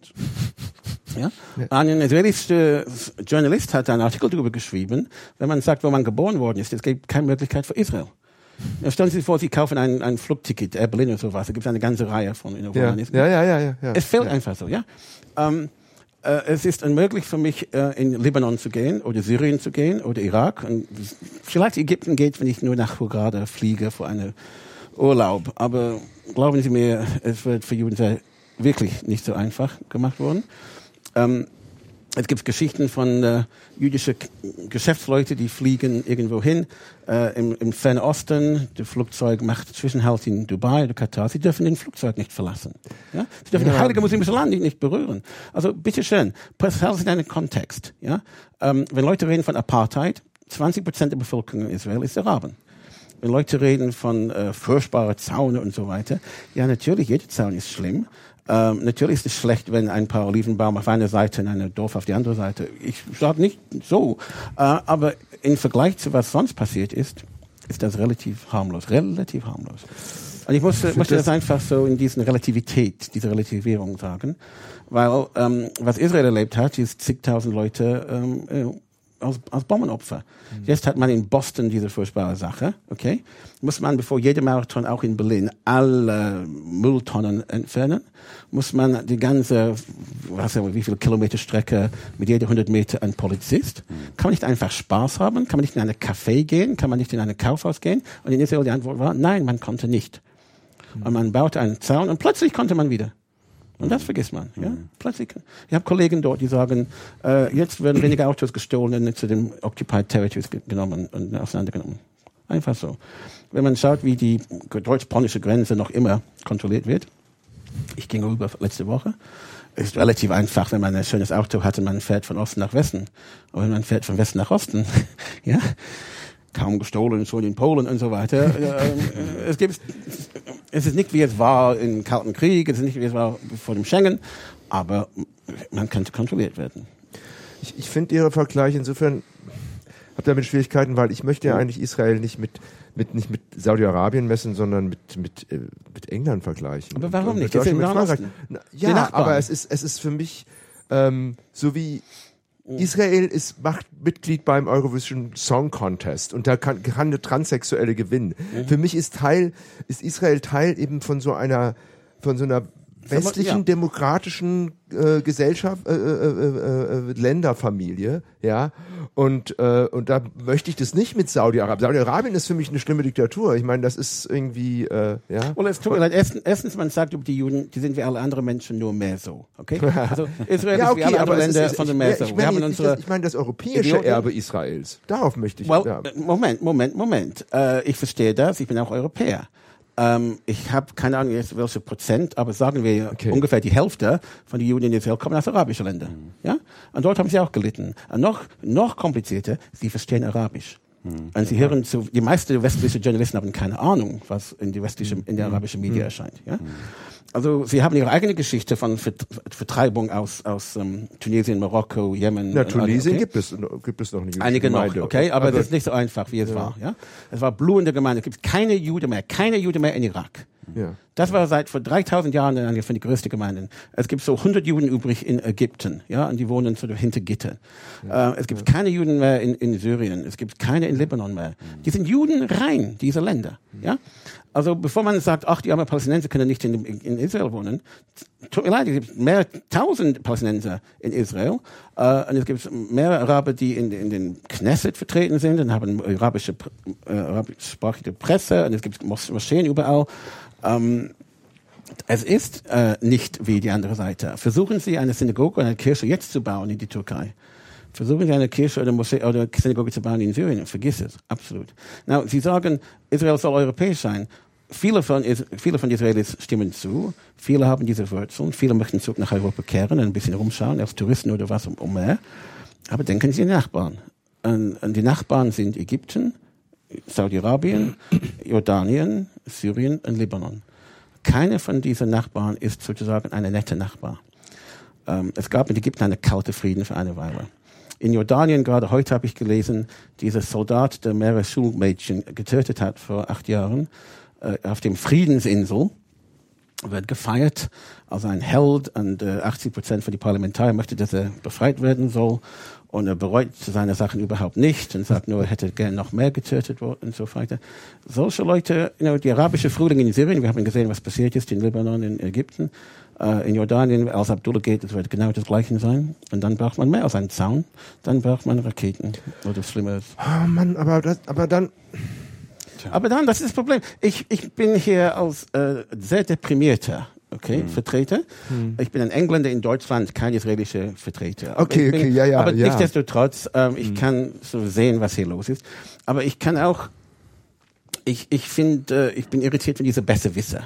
Okay? Ich musste jemand einmal sagen, dass auch die israelische Bevölkerung ein Mitspracherecht hat, an wer ihre Regierung bildet, nicht nur deutsche Journalisten. Und ähm, es gab eine, eine Kerl in einer Kirche in Cottbus, denke ich es war. Ich mache sehr viel intelligentes Gespräche und so. Ja. Und so, was machen die bösen Israelis in Gaza, bla bla bla bla bla. Und ich sagte ihm, hören Sie zu, ich bin ein englischer Rabbiner in Deutschland. Ich habe nichts damit zu tun. Sie sind ein Deutscher. Sie sollen nach Islam konvertieren. Tausende machen das pro Jahr. Sie sollen nach Gaza auswandern. Sie sollen Mitglied in Hamas werden. Sie sollen sich hocharbeiten in der Organisation. Und dann können Sie was ändern. Aber von außen, just shut up. Ja, Klappe zu. Weil man wird langsam irritiert von dieser endlosen Besserwisserei. Israel soll das, Netanyahu soll das. so. What? Uh, you know, er hat Verantwortung als Ministerpräsident für seine Bevölkerung. Ist es, in Deutschland besonders, ist es in Deutschland besonders schlimm, diese Besserwisserei, oder ist es in England oder in Frankreich auch so? Es ist jetzt fast überall, und das macht viele Juden Sorgen, ähm, und auch die Aufkommen von fanatischer Islam. Nicht Islam, sondern fanatischer Islam. Islamismus, man versucht, diesen Unterschied zu machen. Salafismus. Ich weiß nicht genau, wie, wie nah, wie eng man diesen Unterschied machen kann, aber nicht desto trotz. Ähm, die Christen haben alle ihr moralisches Recht verloren nach dem Krieg. Ist einfach so. Einige merken das, andere haben es noch nicht gemerkt. Äh, aber die Muslimen sind noch immer Triumphalisten. Also ich, ich kenne kaum einen Pfarrer, der denkt, irgendwann wird die ganze Welt Christen. Nein, nein. Okay, aber es gibt noch immer Imame, die denken, man kann die ganze Welt Muslim machen. Mhm. Ja? Juden haben nie gewollt, die ganze Welt jüdisch zu machen. Nie. Aber, Aber es gab eine, es gab eine wird Zeit, wo es, vor- wo, vorgeworfen. es, wo, es, wo es durchaus in der Antike, ähm, also man in der Antike war es möglich, Jude zu werden. Das wurde Oder? Immer, noch immer. Ja. ja. Achso, oder es wurde sogar missioniert im, in der Antike, oder? Also das Ein ist, bisschen, doch. Ja, ein bisschen, okay. In, in, ja, ja, in, in ja. der Makkabäer-Zeit es steht in Ja. den Makkabäer-Büchern, viele sind Juden geworden. Ja. Ähm, aber es gab nie dieses Gefühl, dass wir müssen ähm, alle Babylonier zu Juden machen Ja, ja. oder alle Ja. Ägypter zu Juden machen. Wie Ja? sympathisch. Aber vielleicht ein, noch ein Satz, und das sollte vielleicht auch der letzte dann sein zum Nahostkonflikt. Ich glaube, das größte Problem in Israel, für Israel, sind gar nicht die arabischen Nachbarn, sondern der, die Tatsache, dass so viele Israelis, so viele jüdische Israelis Israel verlassen, für lange Zeit oder für immer. Ja, und das sind gerade die gut ausgebildeten, die Jungen, ja, die viele gehen. Ich glaube, das, das macht den Israelis große Sorgen. Ne? Es geht in beide Richtungen. Hm. Viele Juden verlassen Frankreich jetzt, weil sie haben die Nase voll mit Das stimmt okay? auch, ja. Äh, Es ist auch gut, dass man international vernetzt ist. Es ist gut, dass man äh, Israelis hat in, was, in Kalifornien, die dann die Kontakte schaffen können mit Silicon Valley und, und ähnliches. Ähm, also ich bin hier kein Rassist und ich bin auch kein, der denkt, alle Juden müssen unbedingt in der gleichen kleinen Stadt wohnen. Ähm, Leute kommen, Leute gehen. Leute gehen nach Amerika für drei, vier, fünf Jahre. und Vielleicht ihre Kinder kommen dann zurück nach Israel. Ja, aber es ist eben, es ist, glaube ich, im Moment einfacher für, sagen wir mal, gebildete junge Leute in Israel, einfacher in Europa oder in Amerika Geld zu verdienen äh, oder genug Geld Ja, zu ja, verdienen. aber so wenn ein man eine- Mittelschichtleben sich zu leisten, das ist schwer geworden in Israel. Was würden Sie tun, wenn Sie eine intelligente junge Person sind und Sie wohnen in Sachsen-Anhalt? Ja, ja, das ist genau. ja, genau, genau. Al- Also äh, dieser Ver Bevölkerungsschwund in Teilen von Europa. Ja, aber das ist ja auch ist schade für Sachsen-Anhalt. ja. Das Auch ist ja das Sachsen-Anhalt. Ist Natürlich. Ja so diese Ver Kann man gegen Ver- steuern? Und die Antwort ist teils ja, teils doch nicht. Ich, wenn es geht um die Steuergesetze zu ändern oder die Cost of Living Index runterzubringen. Ich meine, mein Sohn ist gerade in Tel Aviv, hat eine kleine Einzimmerwohnung. Aber für eine Familie ist es eine Katastrophe, eine, eine Wohnung zu finden, die sie leisten können. Äh, Okay, genauso in Hamburg oder in München oder in Teilen von Berlin, ja. Ja. Ähm, wenn, äh, wenn es einfacher ist, dort zu wohnen, einige werden vielleicht bleiben. Wenn es so viel Stress gibt und Militärdienst und Raketen und Bomben, ist natürlich äh, attraktiv, irgendwo anders zu wohnen, wo es äh, ruhiger ist, wo die Kinder in die Schule gehen können und man hat keine Angst, dass sie werden ermordet werden. Ähm, aber man muss langfristig denken. Juden waren immer ein wanderndes Volk. Und wenn sie frei waren, hinzugehen, gingen sie in andere Länder und haben es immer befürchtet. Und wenn sie ausgetrieben worden sind, gab es immer einen großen Verlust an Intellekt und an Geschäft und an alles, was, was dazu gehörte. Gerd, du bist vorhin reingekommen und hast gesagt, was, ihr habt ihn nicht so und so vorgestellt? Mit, so. wa mit was für einem Event hätten wir ihn vorstellen sollen? Naja, also ich fand das total klasse, weil ich war in Aruba. Ich war, ich war In Aruba, aha. Ja, ja, Na, also der, der, der, sie waren quasi Landesrabbiner von Aruba, würde man sagen, mit so deutscher Bürokratie, Ja. oder? Also der, Aru- das ist Der ein, einzige. winziges, das ist ja ein winziges Eiland. Ich weiß nicht, ihre Gemeinde. Ich habe dann gelesen, sie hätten Wo ist denn irgendwie Aruba? in der Karibik. In der Karibik nördlich von Venezuela es gibt die Niederländisch. ABC-Insel, Aruba, Bonaire, Curacao. Okay. Also diese holländische, Und da waren Sie niederländische Rabbiner? Ja, vor einem Jahr. Vor oder für? Vor. Ich, Vor einem ich, ich war. Rabbiner elf Jahre lang in England, dann habe ich eine Stelle dort verloren über eine Predigt, die ich gehalten habe. Also das ist nicht nur in Berlin passiert. Ja. Und dann hatte ich ein paar Jahre auf Wanderschaft. Also wir wohnten in England, aber ich war in Mitteldeut Mitteleuropa zuständig. Äh, zehn Tage pro Monat in Wien und dann nach Brno, Bratislava, Zagreb, Sarajevo, Graz und so fort. Interessant, aber anstrengend. Junge Familie. Dann bekam ich diese Angebote aus Aruba, weil ich kann auch Holländisch sprechen. Ja. Und das war sehr interessant. Das war ein Dreijahresvertrag. Aber dann hat die Gemeinde Berlin mich so beworben und mich ausgekauft, um hierher zu bringen. Und dann nach ein paar Jahren mich wieder rausgeschmissen. Also man lernt sehr vorsichtig umzugehen. und, und warum, warum sind Sie jetzt aus Berlin rausgeworfen worden? Ähm, na ja, wir sind dann, ich weiß nicht, ob wir in öffentlichen Anstalt sind. Ähm, ich habe Nee, einfach. das nee, ist, ich sag ganz einfach, Sie können hier sagen, was Sie wollen. Okay, well- also es ist öffentlich, aber es hört keine Sau, weil ich, der Beweis ist, es gibt einen gesundheitspolitischen Sprecher der CDU-Fraktion, Mhm. der ist schwul und der hat das zum ersten Mal öffentlich erzählt, hier im Küchenradio. Kein Hahn hat danach gekräht. Irgendwie zwei Jahre war ein Interview in der Süddeutschen. Da war das sozusagen, haben das dann Ja, alle wir haben das nicht publiziert. richtig vermarktet. Aber Wir dann das erzählen aber Sie doch mal, was was. Ja, erzählen, wir vermarkten das super toll. Wir Das sind ist jetzt sehr Flieger. gut für mein Ego. Okay. ähm, nein, trotz allem, ich muss ein bisschen vorsichtig sein, weil es gibt auch private Sachen. Aber ähm, äh, es stellte sich heraus, dass der damalige Vorsitzende ein, einige Geheimnisse hatte, die sich auch später herausstellte, Hammer. keine Geheimnisse waren, richtig, okay. Sie haben ihn genannt, ich nicht. Ähm, mit Alkohol, mit ein uneheliches Kind und andere Sachen. Und ich habe zu viel herausgefunden. Und dann suchte man einen Weg, mir rauszuekeln. Und ich hatte eine Predigt gehalten, kurz nach meiner Ankunft, ähm, die einige Leute gefallen hat, andere Leute nicht gefallen hat. Äh, ich habe eine Reihe von Sachen gezeigt, ähm, indem ich gesagt habe, zwischen die hohe Feiertage, Neujahrsfesten, Versöhnungstag, so, diese zehn Tage soll man über bestimmte Sachen nicht denken. Und ich zeigte einen Geldschein, also Geld, eine Zeitung, also Politik, ähm, eine kleine Flasche Alkohol, ein Sandwich essen, äh, ein Kondom natürlich Sex, äh, ein paar andere Sachen auch. Ich habe vergessen genau, es gab acht Sachen. Toilettenrolle habe ich gel Und dann gelesen. Äh, Gesundheit, richtig, Pille, also äh, Ja, ja, ja. Und dann zeigte ich, stattdessen sollen sie über das denken und ich zeigte ein kleines Gebetbuch, also so über Gebet und Spiritualität. Okay, es war ein sehr interessantes pädagogisches. System. Ist das super. Ähm, ja, ja, und Leute reden noch darüber, also es war erfolgreich.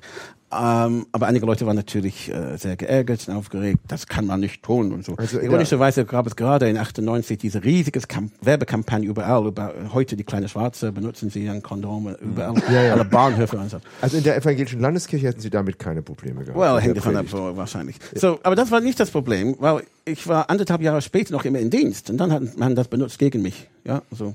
War auch in einem Zeitungsartikel, ein Interview mit dieser Deutsche.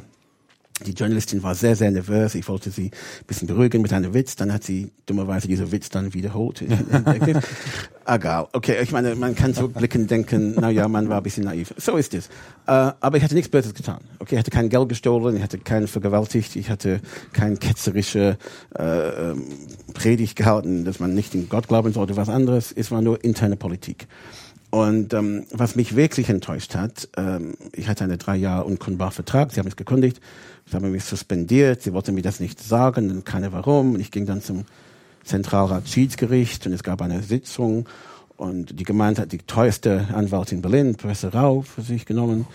Ähm, und es wurde gefragt, was sind die Gründe für die Suspendierung? Und er schiffelte seine Papiere und sagte, eigentlich gibt es keine. Und dann würde ich in Amt und Würde zurückgesetzt, obwohl es gab keine Würde mehr.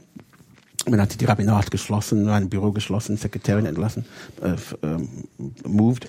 und ähm, und äh, dann hatte ich noch ein halbes Jahr und dann haben sie tot doch rausgeschmissen am Ende des Jahres. Und dann sie haben eine Abfindung bezahlt, äh, gerade am 28. Dezember, damit ich in einem Jahr anderthalb Jahresgehälter bekam und im nächsten Jahr nichts, arbeitslos. Aber dafür musste ich dann eine erhebliche extra Summe Steuer bezahlen. Und der gleiche Person, äh, du hast ihn genannt, war Finanzdezernent, Kultusdezernent und Vorsitzender. Und ich habe herausgefunden, er wollte Rabbiner werden, per Fernstudium, per E-Mail, Internet. Und er hat, ihn, er hat mich nur angeheuert, um den Platz warm zu halten, bis er fertig war. Und jetzt hat er das geschafft. Und jetzt ist er Mitglied in der gleichen Rabbinerkonferenz wie ich. Und das ist für mich persönlich keine große Freude, so muss man so sagen. Also, und das ist die wahre Geschichte. Es gibt ein bisschen mehr dazu, weil äh, seine gegenwärtige Ex-Frau, ihre damalige Ex-Mann hat mir Informationen beigebracht und ähm, ich hatte großen Angst. Muss ich ehrlich sagen, ich hatte nie so viel Angst in meinem Leben als in diesen Monate, als ich unter Suspension war. Ich dürfte dreimal, einmal pro Monat mein Büro betreten, um Bücher zu haben. Alle meine Bücher waren dort. Und zweimal habe ich meine geschlossene Hängelregister offen gefunden. Jemand suchte eine bestimmte Akte. Und Berlin ist voll mit alten KGB und Stasi-Leute. Diese Akte war, ich kann jetzt sagen, in England, also ich bin nicht so dumm. Nichtsdestotrotz, ähm, wir hatten die Polizei einmal vorbei, um Verwandten zu suchen in meiner Wohnung, weil wir hatten eine private Sitzung mit ein paar Gemeindemitgliedern. Am nächsten Tag wussten andere Leute darüber und ähnliches. Die haben nichts gefunden. Die sagen, Telefon konnten sie nicht prüfen, aber der Rest war okay. Nichtsdestotrotz, meine damalige Frau, ich bin geschieden jetzt, meine Frau und ich, wir hatten wirklich Angst. Äh, weil wir wussten zu viel über bestimmte wichtige Leute. Was ist denn da los in der Berliner jüdischen Gemeinde? Wieso, wollte ich auch wieso fragen, kriegen ja. die eine, das ist ja irgendwie das ist ja ein, um ein Running Gag seit Jahr, Jahren. äh, Aber was für eine, sind was für eine, was für eine Macht? Wo, wo, wo, wo Macht über wen? Über was? Ich meine, Das ist eine gute Frage, weil es ist alles ein sehr kleiner Kuchen, Ja. wirklich. Ähm, sind da irgendwo Millionen im Spiel? Oder? Einige Millionen, es gibt's doch. Äh, Ich, als ich in der Rube war, und die, ich wurde angefragt. Zuerst hatte ich mich beworben für Berlin und wurde gesagt, nein, das geht nicht. Äh, Herr Jerzy Kanal hat gesagt, äh, ich habe mit ihm gesprochen, Sie sind zu intelligent für uns, Sie werden für sechs Monate nichts ändern und dann wollen Sie versuchen, etwas zu ändern und wir wollen keine Änderungen haben hier. So, ich dachte, okay, fein, ich blieb dann mit Wien. Dann kam dieses Angebot aus der Rübe. Und dann kam ein Anruf aus Berlin, könnte ich gern bitte kommen. Es gab einen Vorstandswechsel äh, und ich dachte, vielleicht mehr Chancen. Und Freundinnen haben mich gemailt, e-mailt. Walter, um Himmels Willen, geh nicht hin, die sind immer in die Zeitung, ist immer Stress. Und ich dachte, you know, man blickt zurück, es ist jetzt äh, 16 Jahre her oder sowas. Äh, ich dachte damals, ich bin schon you know, äh, 15, 16 Jahre Rabbiner, ich denke, ich kann das schaffen. Mhm. Und das war eine Fehlschätzung. Ähm, ich habe ein Interview gehabt, ich wurde eingeladen, von der Rube nach Berlin zu kommen. Ich redete mit bestimmten Leuten. Ich dachte, hier ist eine neue Generation an der Macht. Nicht die alte Überlebenden, sondern die nächste Generation. Und was ich nicht verstanden habe damals war, sie hatten keine andere Vorbilder, keine andere Muster als ihre Elterngeneration. Während in England, es gab eine andere offene jüdische Gesellschaft. So, zum Beispiel später habe ich ein, ähm, äh, ein Spiel gemacht aus meiner großen Feind und Gegner, äh, in dem ich ihn als äh, Haman bezeichnet habe in die Purim-Fest. Haman ist die große, böse Villain. Ja. Und Leute sagten mir, das geht nicht, weil Haman ist Hitler. Und ich sagte, nein, Haman ist irgendjemand, den man nicht haben möchte. Aber nein, sie waren fixiert auf diese Shoah-Perspektive. Natürlich gab es viele Netten. Äh, Nachdem ich rausgeschmissen worden bin, war ich noch immer Mitglied der Gemeinde, hatte also passives Wahlrecht, habe kandidiert für den Repräsentanz und bekam mehr als 1000 Stimmen. Ich war nur anderthalb Jahre in der Stadt. Ich war nicht in die Schule mit Leuten, hatte keine große Macht, kein großes Geschäft und so weiter. Trotzdem mehr als 1000 Leute wollten mich in den Repräsentanz haben als einen Protestvote. Dort kam ich dann am Ende allein rein, also keine große Partei, konnte relativ wenig äh, schaffen. Interessanterweise als Mitglied von der Repräsentanz bekommt man dann die Finanzberichte. Als Rabbiner war ich nur Angestellter, durfte nichts hören. äh, Aber als Ach, echt? Repräsentant Okay. Das haben Sie es als evangelischer Pfarrer auch besser. äh, in England, in England ist der Rabbiner Mitglied des Vorstandes. Ja, Ex officio. okay. Kein Stimmrecht, er ist Angestellter. Ja, ja. Es ist auch einmal, logisch, einmal im oder? Jahr, einmal im Ja. Jahr muss er den Raum verlassen, wenn man über seinen Vertrag redet. Aber sonst ist man dabei. In Berlin ist man nur ein, ein Nichts, der die Beerdigungen machen soll und die Permissions machen soll und soll nicht einmischen. Und dann bin ich in der Repräsentanz und ich lernte bestimmte Sachen. Ähm, jedes Jahr wurde 30.000 ausgegeben für Mikwe-Reparatur. Die Mikwe wurde nie repariert, aber die 30.000 gingen trotzdem raus. und ähnliche Geschichten. Ähm, es ist noch schlimmer mit dem äh, Das Israel-Gemeinde in die Tucholsky-Straße. Das ist eine andere Gemeinde, aber Die ist orthodox, ne? also die ist oder Na ja, Sie sagen, die, okay. nein, es ist, es ist eine, es ist ein Potemkin-Dorf. Okay? Das ist eine Familie, ein Familienunternehmen. Familienunternehmen, Herr Dr. Offenberg äh, ist jetzt Geschäftsführer und Vorsitzender zur gleichen Zeit eigentlich. Äh, und äh, jahrelang gab er aus, dass er hat 1000 Mitglieder, bekam eine Million D-Mark oder Euro vom Berlin Senat. Dann der Berlin Senat lernte, es gab wirklich nur so 20 Mitglieder oder fast ein paar. Und sie haben den Hahn zugedreht, er ging zum Gericht, er hat geklagt, wollte das Geld wieder haben. Sie haben gebeten, ihm dann die Mitgliederliste zu veröffentlichen. Das hat er nicht getan. Also es bleibt ohne Geld. Aber es steht in den Zeitungen. Er hat zugegeben, ähm, Angestellten gehabt zu haben, die nicht existierten. Ja? Und, und trotzdem kommt er nicht ins Gefängnis. Also die, die Leute kontrollieren das Geld nicht. In deutsche jüdische Gemeinden, in viele von ihnen, ich bin an die liberale Bewegung und wir sind besser, weil wir haben weniger Geld. Aber sehr viel Geld wird ausgegeben für Rechtsanwälte und, und juristische Streit. Und dann gibt es nicht genug Geld für Rabbiner und Lehrer und Sozialarbeiter. Und das ist die große Tragödie. Aber woher kommt das? Also, Wenn ich eine einfache Antwort hätte, würde ich vielleicht mehr machen können. Ich bin jetzt im Vorstand von den Union Progressive Juden Deutschlands gewählt worden, weil ich möchte als liberaler Rabbiner ein bisschen Fortschritt schaffen. Wir kämpfen uns unsere Rechte. Ähm, es ist sehr schwer, in viele Städte und Gemeinden Zugang zum Infrastruktur, Kindergarten, Friedhof und so weiter zu bekommen. Also zu, den, zu dem jüdischen Kindergarten, jüdischen Ja, Friedhof ja. du jetzt. Ja, okay, Ich bin okay. Rabbiner in Köln. Wir, wir mieten eine Keller unter einem Kirchengebäude, weil die große Synagoge will uns keinen keinen Raum geben und keinen Cent. Äh, In München gibt es eine liberale Synagoge, die mieten einen Raum irgendwo. Die große Kultusgemeinde hat für drei Millionen diese Betonklotz Ja, gebaut. ja, Ähm, aber es gab keinen Platz für die Liberalen und ähnliches. Also Aber wir sind eine kleine haben, Gruppe. Ich dachte, also ich hatte jetzt von außen mitbekommen, dass es irgendwie jetzt doch so eine, so eine, ähm, na, so eine Übereinkunft mit dem, mit dem Zentralrat gibt. Also Ja. es war ja immer die Frage, f- äh, äh, repräsentiert, gibt es die Einheitsgemeinde nach wie vor oder gibt es sie nicht? Und ich dachte, es gibt jetzt sozusagen dieses Konstrukt, die Einheitsgemeinde gibt es nach wie vor und die Liberalen sind anerkannte Mitglieder dieser Einheitsgemeinde. Korrigieren Sie mich, wenn ich das falsch darstelle. Sie haben es richtig, aber, okay, ich muss verstehen. Ja, ja, ja. Ich bin ein Abergläubiger. Ich glaube, ich glaube aber. Ich auch.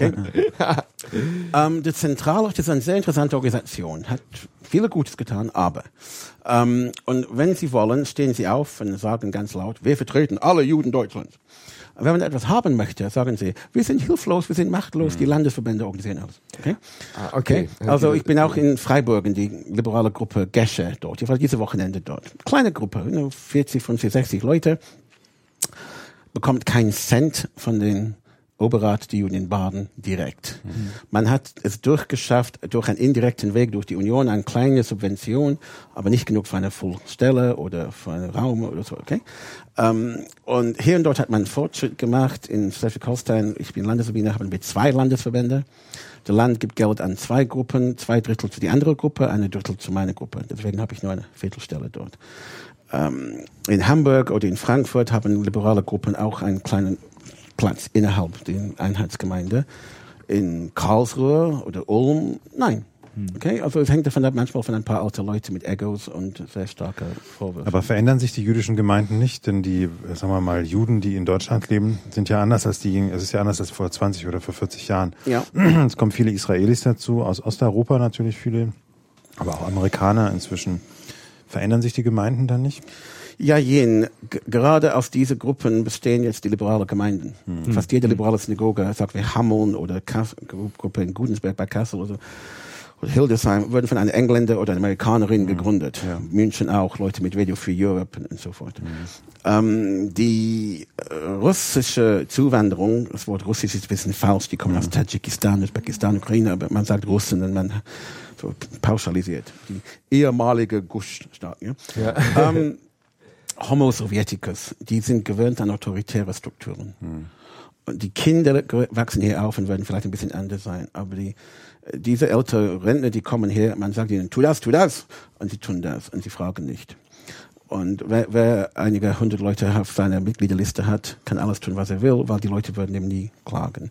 In England wird man jedes Jahr eine Mitgliederversammlung haben und die Leute würden jedes Mal neu wählen und äh, es wird schwieriger für große Egos das zu machen. Hier in Deutschland ist das zentralisiert, zentralisierte Struktur und auch wenn es genau wie in Deutschland gen- generell, wenn es passt, hat man einen Bund, und wenn es nicht passt, hat man Länder. Ja? Und dann man sagen kann, ach ja, wir sind dafür, dass Leute lernen Toleranz und andere Religionen, aber die, die Kultusministerien von den Ländern müssen das machen, weil wir können hier in Berlin nichts tun. Okay? Aber die, die, die Berliner jüdische Gemeinde, die war doch speziell so nach dem, ja, in den 90ern, Anfang 2000er extrem dominiert von diesen äh, ehemaligen Gussleuten. Ist das jetzt immer noch so? Die haben eigentlich in den letzten zwei Jahren mehr Einfluss gehabt. Bis dann gab es die Alteingesessene. Und natürlich Berlin ist Berlin, das heißt, es gibt einen Ost und einen West und es gibt eine ähm, ähm, gibt eine lange komplizierte Geschichte von wer fühlt sich übernommen von den anderen und, und so fort. Nein, in Berlin gab es es ist folgendes. Ich stamme aus einer deutsch-jüdischen Familien. Äh. Und in Bradford, meine Heimatstadt, gab es eine deutsch-jüdische Gemeinde.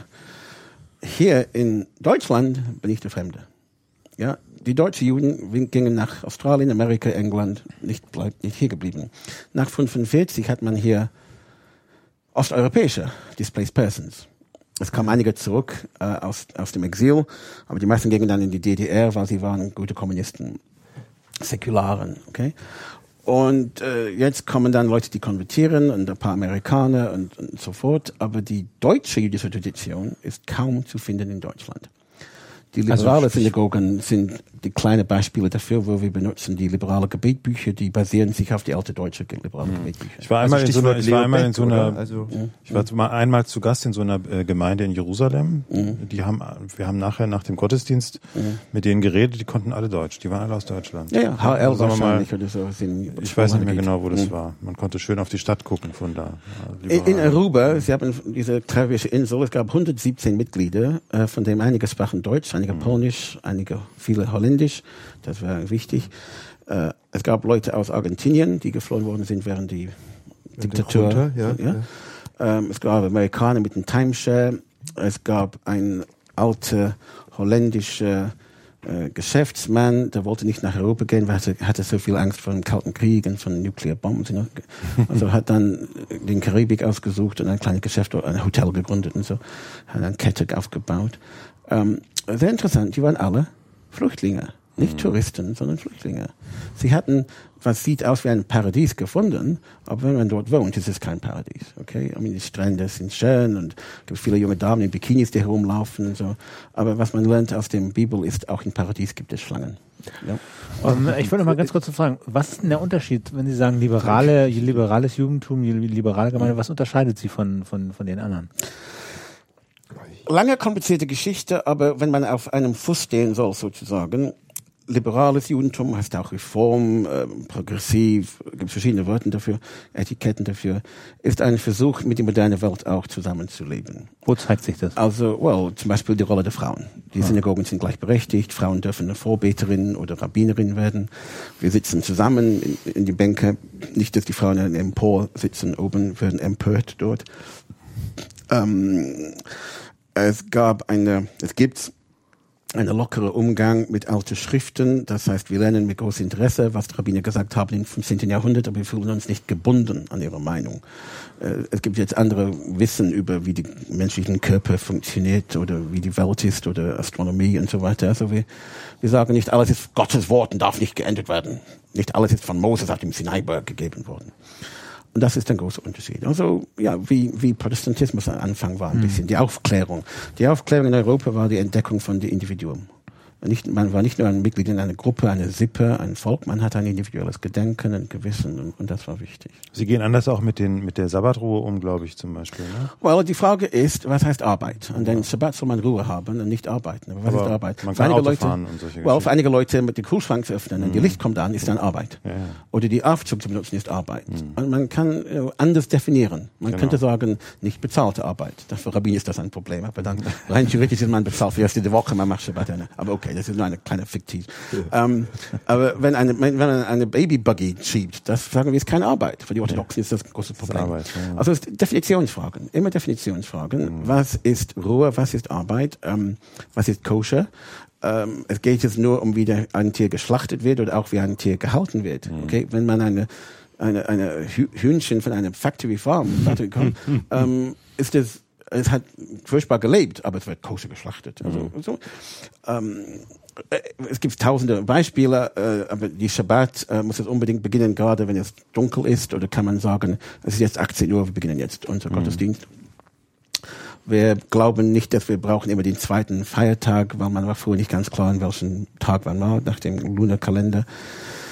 Äh, und äh, naja, tausende andere Sachen. Äh, einfach geht well, zum Beispiel, ob man Feuerbestattung erlauben darf, Obduktion erlauben darf, ob der Körper, die Leiche muss, unbedingt intakt bleiben, damit, damit es wieder aufstehen kann, wenn der Messias kommt.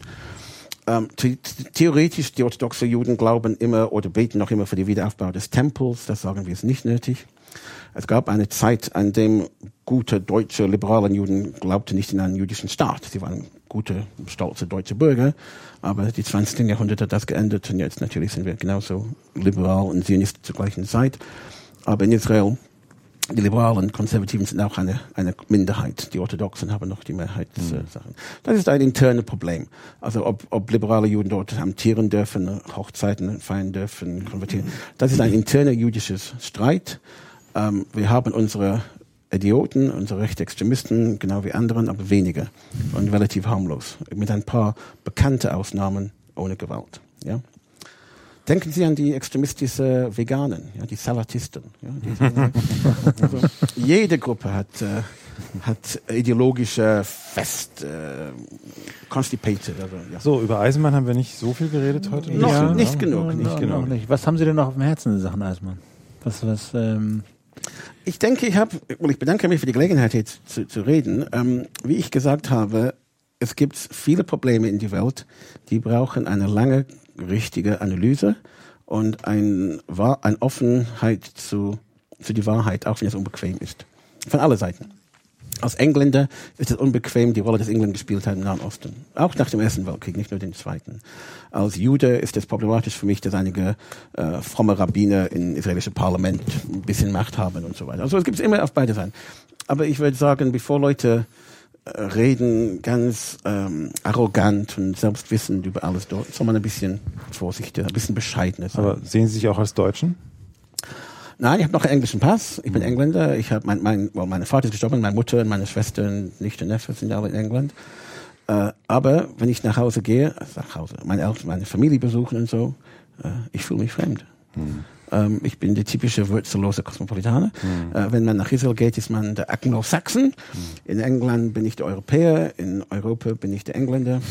Ähm, Wie so funktioniert, weiter. wie funktioniert das, dass Sie sind ja äh, Landesrabbiner von Schleswig-Holstein, ne? Well, ich bin Freelance. Es ist einfach so, nachdem die Gemeinde in Berlin mich rausgeschmissen hat, ähm, das ist schon im Jahr 2000, also schon seit fast 13 Jahren, äh, ich musste die Miete bezahlen, ja. Und ich suchte dann Arbeit außerhalb Berlin. Ich habe noch immer eine Art von Berufsverbot in die jüdische Gemeinde hier. Nach dem Abfindungsabschiedsbrief, äh, Abschiedsbrief, ich dürfte doch hier auf einer Basis arbeiten, aber jedes Mal, dass man einen Antrag stellt, wird verweigert. Also ist ärgerlich. So, ähm, ich bekam dann eine Teilzeitstelle jede zweite Wochenende in München in die liberale Gemeinde. Habe das jede einige Jahre gemacht. Bin Sie immer nach München gefahren? Ja, jede zweite Wochenende. Ich kenne jede Schwelle auf die Eisenbahngleisen dort. Und dann hatte ich, ich habe die Zeit benutzt, in der ICE mit meinem Laptop meine PhD zu schreiben. Ähm, und dann bekam ich Angebot aus Schleswig-Holstein, ein Angebot aus Köln, also Teilzeitsachen. Ich war einige Jahre auch in, in Halle der Saale tätig. Vorträge, ähm, Radioansprachen, ähm, Artikel in Zeitschriften, intelligierte Podiumsgespräche. Also ich verdiene mein Geld so. Also ich habe einen Vertrag mit Wien, auch in die liberale Gemeinde, einmal im Monat ein Wochenende dort. Es gibt auch dazu Feiertage, ab und zu Lebenszyklus, eine Hochzeit, eine Bar Mitzvah und so. Okay. Beerdigung leider. So, ähm, eine Wochenende im Schleswig-Holstein. Ich werde zum Beispiel am kommenden Donnerstag nach Friedrichstadt zu einem Vortrag und Lesung in die alte Synagoge, ist jetzt eine Gedenkstätte, Begegnungsstätte. Freitag Gottesdienst in Kiel, Samstag Gottesdienst in Bad Segeberg. Waren wahnsinnig viel unterwegs, oder? Sehr viel. Ich war letzte Wochenende in Freiburg, also sechseinhalb, sieben Stunden in beide Richtungen. Äh, ich war vorher in Erfurt für die Ordination von der Rabbiner-Conference, ähm, vorher in Polen. Diese Wochenende habe ich Schleswig-Holstein. Nächste Wochenende dann in Wien. Äh, ich fliege an dem Sonntag zurück, an dem Montag fliege ich dann nach Israel für diesen Kongress. So, es ist, ähm, es ist nie langweilig, aber es gibt Zeiten, ich, ich freue mich jetzt, dass es ein bisschen warm ist und, und heller ist, weil im, Winter wird man müde und kalt. Ja. So, bevor wir, wir, bevor wir, bevor Sie, äh, eine Anekdote muss ich nur erzählen. Heute Ja. klingelt, heute klingelt hier das Telefon und wer ist dran? Sagt er, ja, guten Tag, mein Name ist Wolfgang Neskowitsch. Ich bin, äh, Ah. bin Abgeordneter im Deutschen Den hatten wir Bundestag. mal interviewt. Und dann sag ich, ja, Herr Neskowitsch. Und dann sage ich, ja, ähm, ich suche Cindy. und dann sage ich, ja, äh, ist gar nicht da und so, aber vielleicht, worum geht's denn? Ja, das Küchenradio war doch mal vor zwei Jahren bei mir, da war Cindy da mit so einem Kollegen. So, ja, der Kollege war ich. Ach so, okay, ja, ähm, ist ja folgendes. Und dann hat er mir, äh, ja, ich wollte eine Cindy, aber jetzt kann ich auch mit Ihnen reden, okay. Ähm, der äh, kandidiert auf äh, parteilos mit der ersten Stimme äh, als Direktkandidat für den Bundestag in seinem Wahlkreis. Und wir sollen den Cottbus. Wahlkampf für ihn schmeißen? Äh, Nein, wir äh, hat uns eingeladen, ihn noch mal zu begleiten auf dem Wahlkampf. Das habe ich äh, dankend angenommen. Super, machen wir. Aber, Ja. aber Zeit, oder? Äh, ja, genau. Ich habe jetzt, ich habe Äh, jetzt mal abgemacht, 15. Mai. Okay, 15. Mai, 16:30 geht's los. okay. machen. Äh, UDL 50. Was, UDL, was Äh, heißt? unter den Linden 50. ah ja, Fahren wir mit ihm im Auto hin. Okay. Und dann ist da so eine so Unterstützerveranstaltung in Cottbus und danach fahren wir mit dem okay. Na, müssen fahren wir wir ja, gut. zurück. War doch eine Gaudi, lass uns. Ja. Okay. Ja, ja, genau. ja, gucken. Vielen Ja. Dank. Herr Rutschel. Ich wollte jetzt noch was, irgendwas was danke. Frommes von Ihnen hören. Also zum, zum? Thema, Oh. ja, zum Thema Zugfahren und, also, weil das ist ja schon so, also ich weiß, die Jahreslosung äh, die, Mhm. der, äh, der Evangelischen Landeskirche lautet in diesem Jahr, wir haben hier keine bleibende Stadt, sondern die zukünftige suchen wir. Ich glaube, Ich habe das ist ja im Grunde genommen, das hat ja was mit Zugfahren zu tun, oder? Immer. Ich musste einmal, es war in Bendorf bei Koblenz vor vielen Jahren, ein intelligiertes Gespräch, ein intelligiertes Kongress. Wir hatten in die Kapelle dann einen gemeinsamen Gottesdienst, viele Jahre her, und plötzlich ist jemand krank, ich musste einspringen für den Predigt. Und ich, ich öffnete den Bibel und es stand drauf, der Zug ins Ostjordanland. Also dann habe ich ein, von meinem Kopf aus sozusagen, äh, na ja, der Zug in Ostjordanland wurde von Deutschen gebaut, von Muslimen und von englischen Christen dann äh, gesprengt und, äh, und, und dann von den Israelis nicht mehr benutzt. Oh, und also ich versuchte dann die, der Zug in Ostjordanland, natürlich ist Deutsch ist was anderes, ja, aber Ja, aber hell. ja. Ähm, Und äh, ich dachte, man kann immer etwas reden. Die, äh, ich habe eine Freund in, in, in Innsbruck, der liest gerade jetzt durch alte Zeitungen auf dem Mikrofilm und er schickt mir interessante Sachen, die er gefunden hat. Und letzte Woche schickte mir ein kleines Knipsel aus 1902, denke ich, oder 1897, der Plan, eine Zahnradbahn auf dem Sinai-Berg zu bauen. Ja. Na, das wäre interessant gewesen. Es, keiner weiß genau, wo die Sinaiberg ist. Es gibt eine Santa Katharina, ein Kloster, ein Treppen hoch und so. Ich bin einmal dort gewesen, vor vielen Jahren. Ähm, aber die Idee, dass man hätte einmal dort mit einem Zahnrad, Bahn. das wäre interessant. Zähne knirschend auf dem Sinaiberg, ja. Ja. So, ist das fromm genug, dass ich die Sinaiberg erwähnt habe? Ja, ja, natürlich. Ich meine, ja. Ich dachte jetzt so ein bisschen noch so gleichnishaft unterwegs sein im Zug. Man, man bewegt sich nicht selber, aber man wird bewegt. Also das finde ich ja das Faszinierende beim Zugfahren. Aber das sage ich jedes Mal, wenn es um Zugfahren Ich geht. habe- irgendwie. Also Ich habe eine Jazzband, The Minion Boys. Wir machen Konzerte ab und zu auch in Berlin. Wir haben einige geplant in Dresden, Stuttgart, äh, Bamberg. Was spielen Sie? Äh, ich singe. Okay. Obwohl Henrik Brode sagt, Rothschild kann nicht singen, aber wie er nicht singt, ist hervorragend. äh, The Minion Boys, wir sind auf YouTube. Und ich schreibe eine ganze Reihe jetzt von Schubert-Lieder. Die Winterbahnreise. ist sehr schön. Okay, gut. Wie heißt die Band? Fremd bin ich The, aus. Min The, Minion Boys. The Minion Ja, ja. ähm, umgestürzt über den Gleisen, es liegt ein Lindenbaum. Gern möchte ich von hier reisen, das bleibt für heute ein Traum. Die Oberleitung auch zerfetzt, es fehlt uns jetzt der Strom. Es kann da, darf kein Zug abfahren jetzt, nur wegen den Lindenbaum, nur wegen den Lindenbaum und so fort.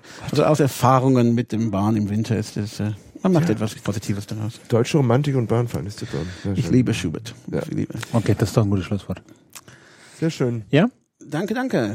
Wir haben zu danken für Ihre Zeit. Ja, vielen Dank. Ähm, das war's Küchenradio. Vielen Dank fürs Zuhören. Vielen Dank an ich Walter habe Rothschild. nicht, es gab- es ist, wie, wieso wird hier nicht geraucht? Ich suche immer noch eine Wohn Wohnung, ganz schnell. Entschuldigung, ich muss nicht, will ich das letzte Wort haben, aber ich suche noch eine Wohnung. Liebe Hörerinnen und Hörer, Cindy sucht immer noch eine Wohnung. Ganz dringend. Nee, das, Ja. ich habe dich runtergedreht schon. Weil Du hast mich mit diesem- runtergedrückt? Nein, ich habe Andreas ja. runtergedreht, weil Ja, er mir das die ist auch, Kopfhörer so um sich legt. okay, ja, gut. Also, Gut. Ja. ähm, äh, ja, Wohnung. Du suchst eine Wohnung. Okay, Okay, gut. haben wir jetzt. Ja. Genau. Okay. Ja. Okay, vielen Dank. Bis dann. Ne? Shalom. Tschüss. Tschüss.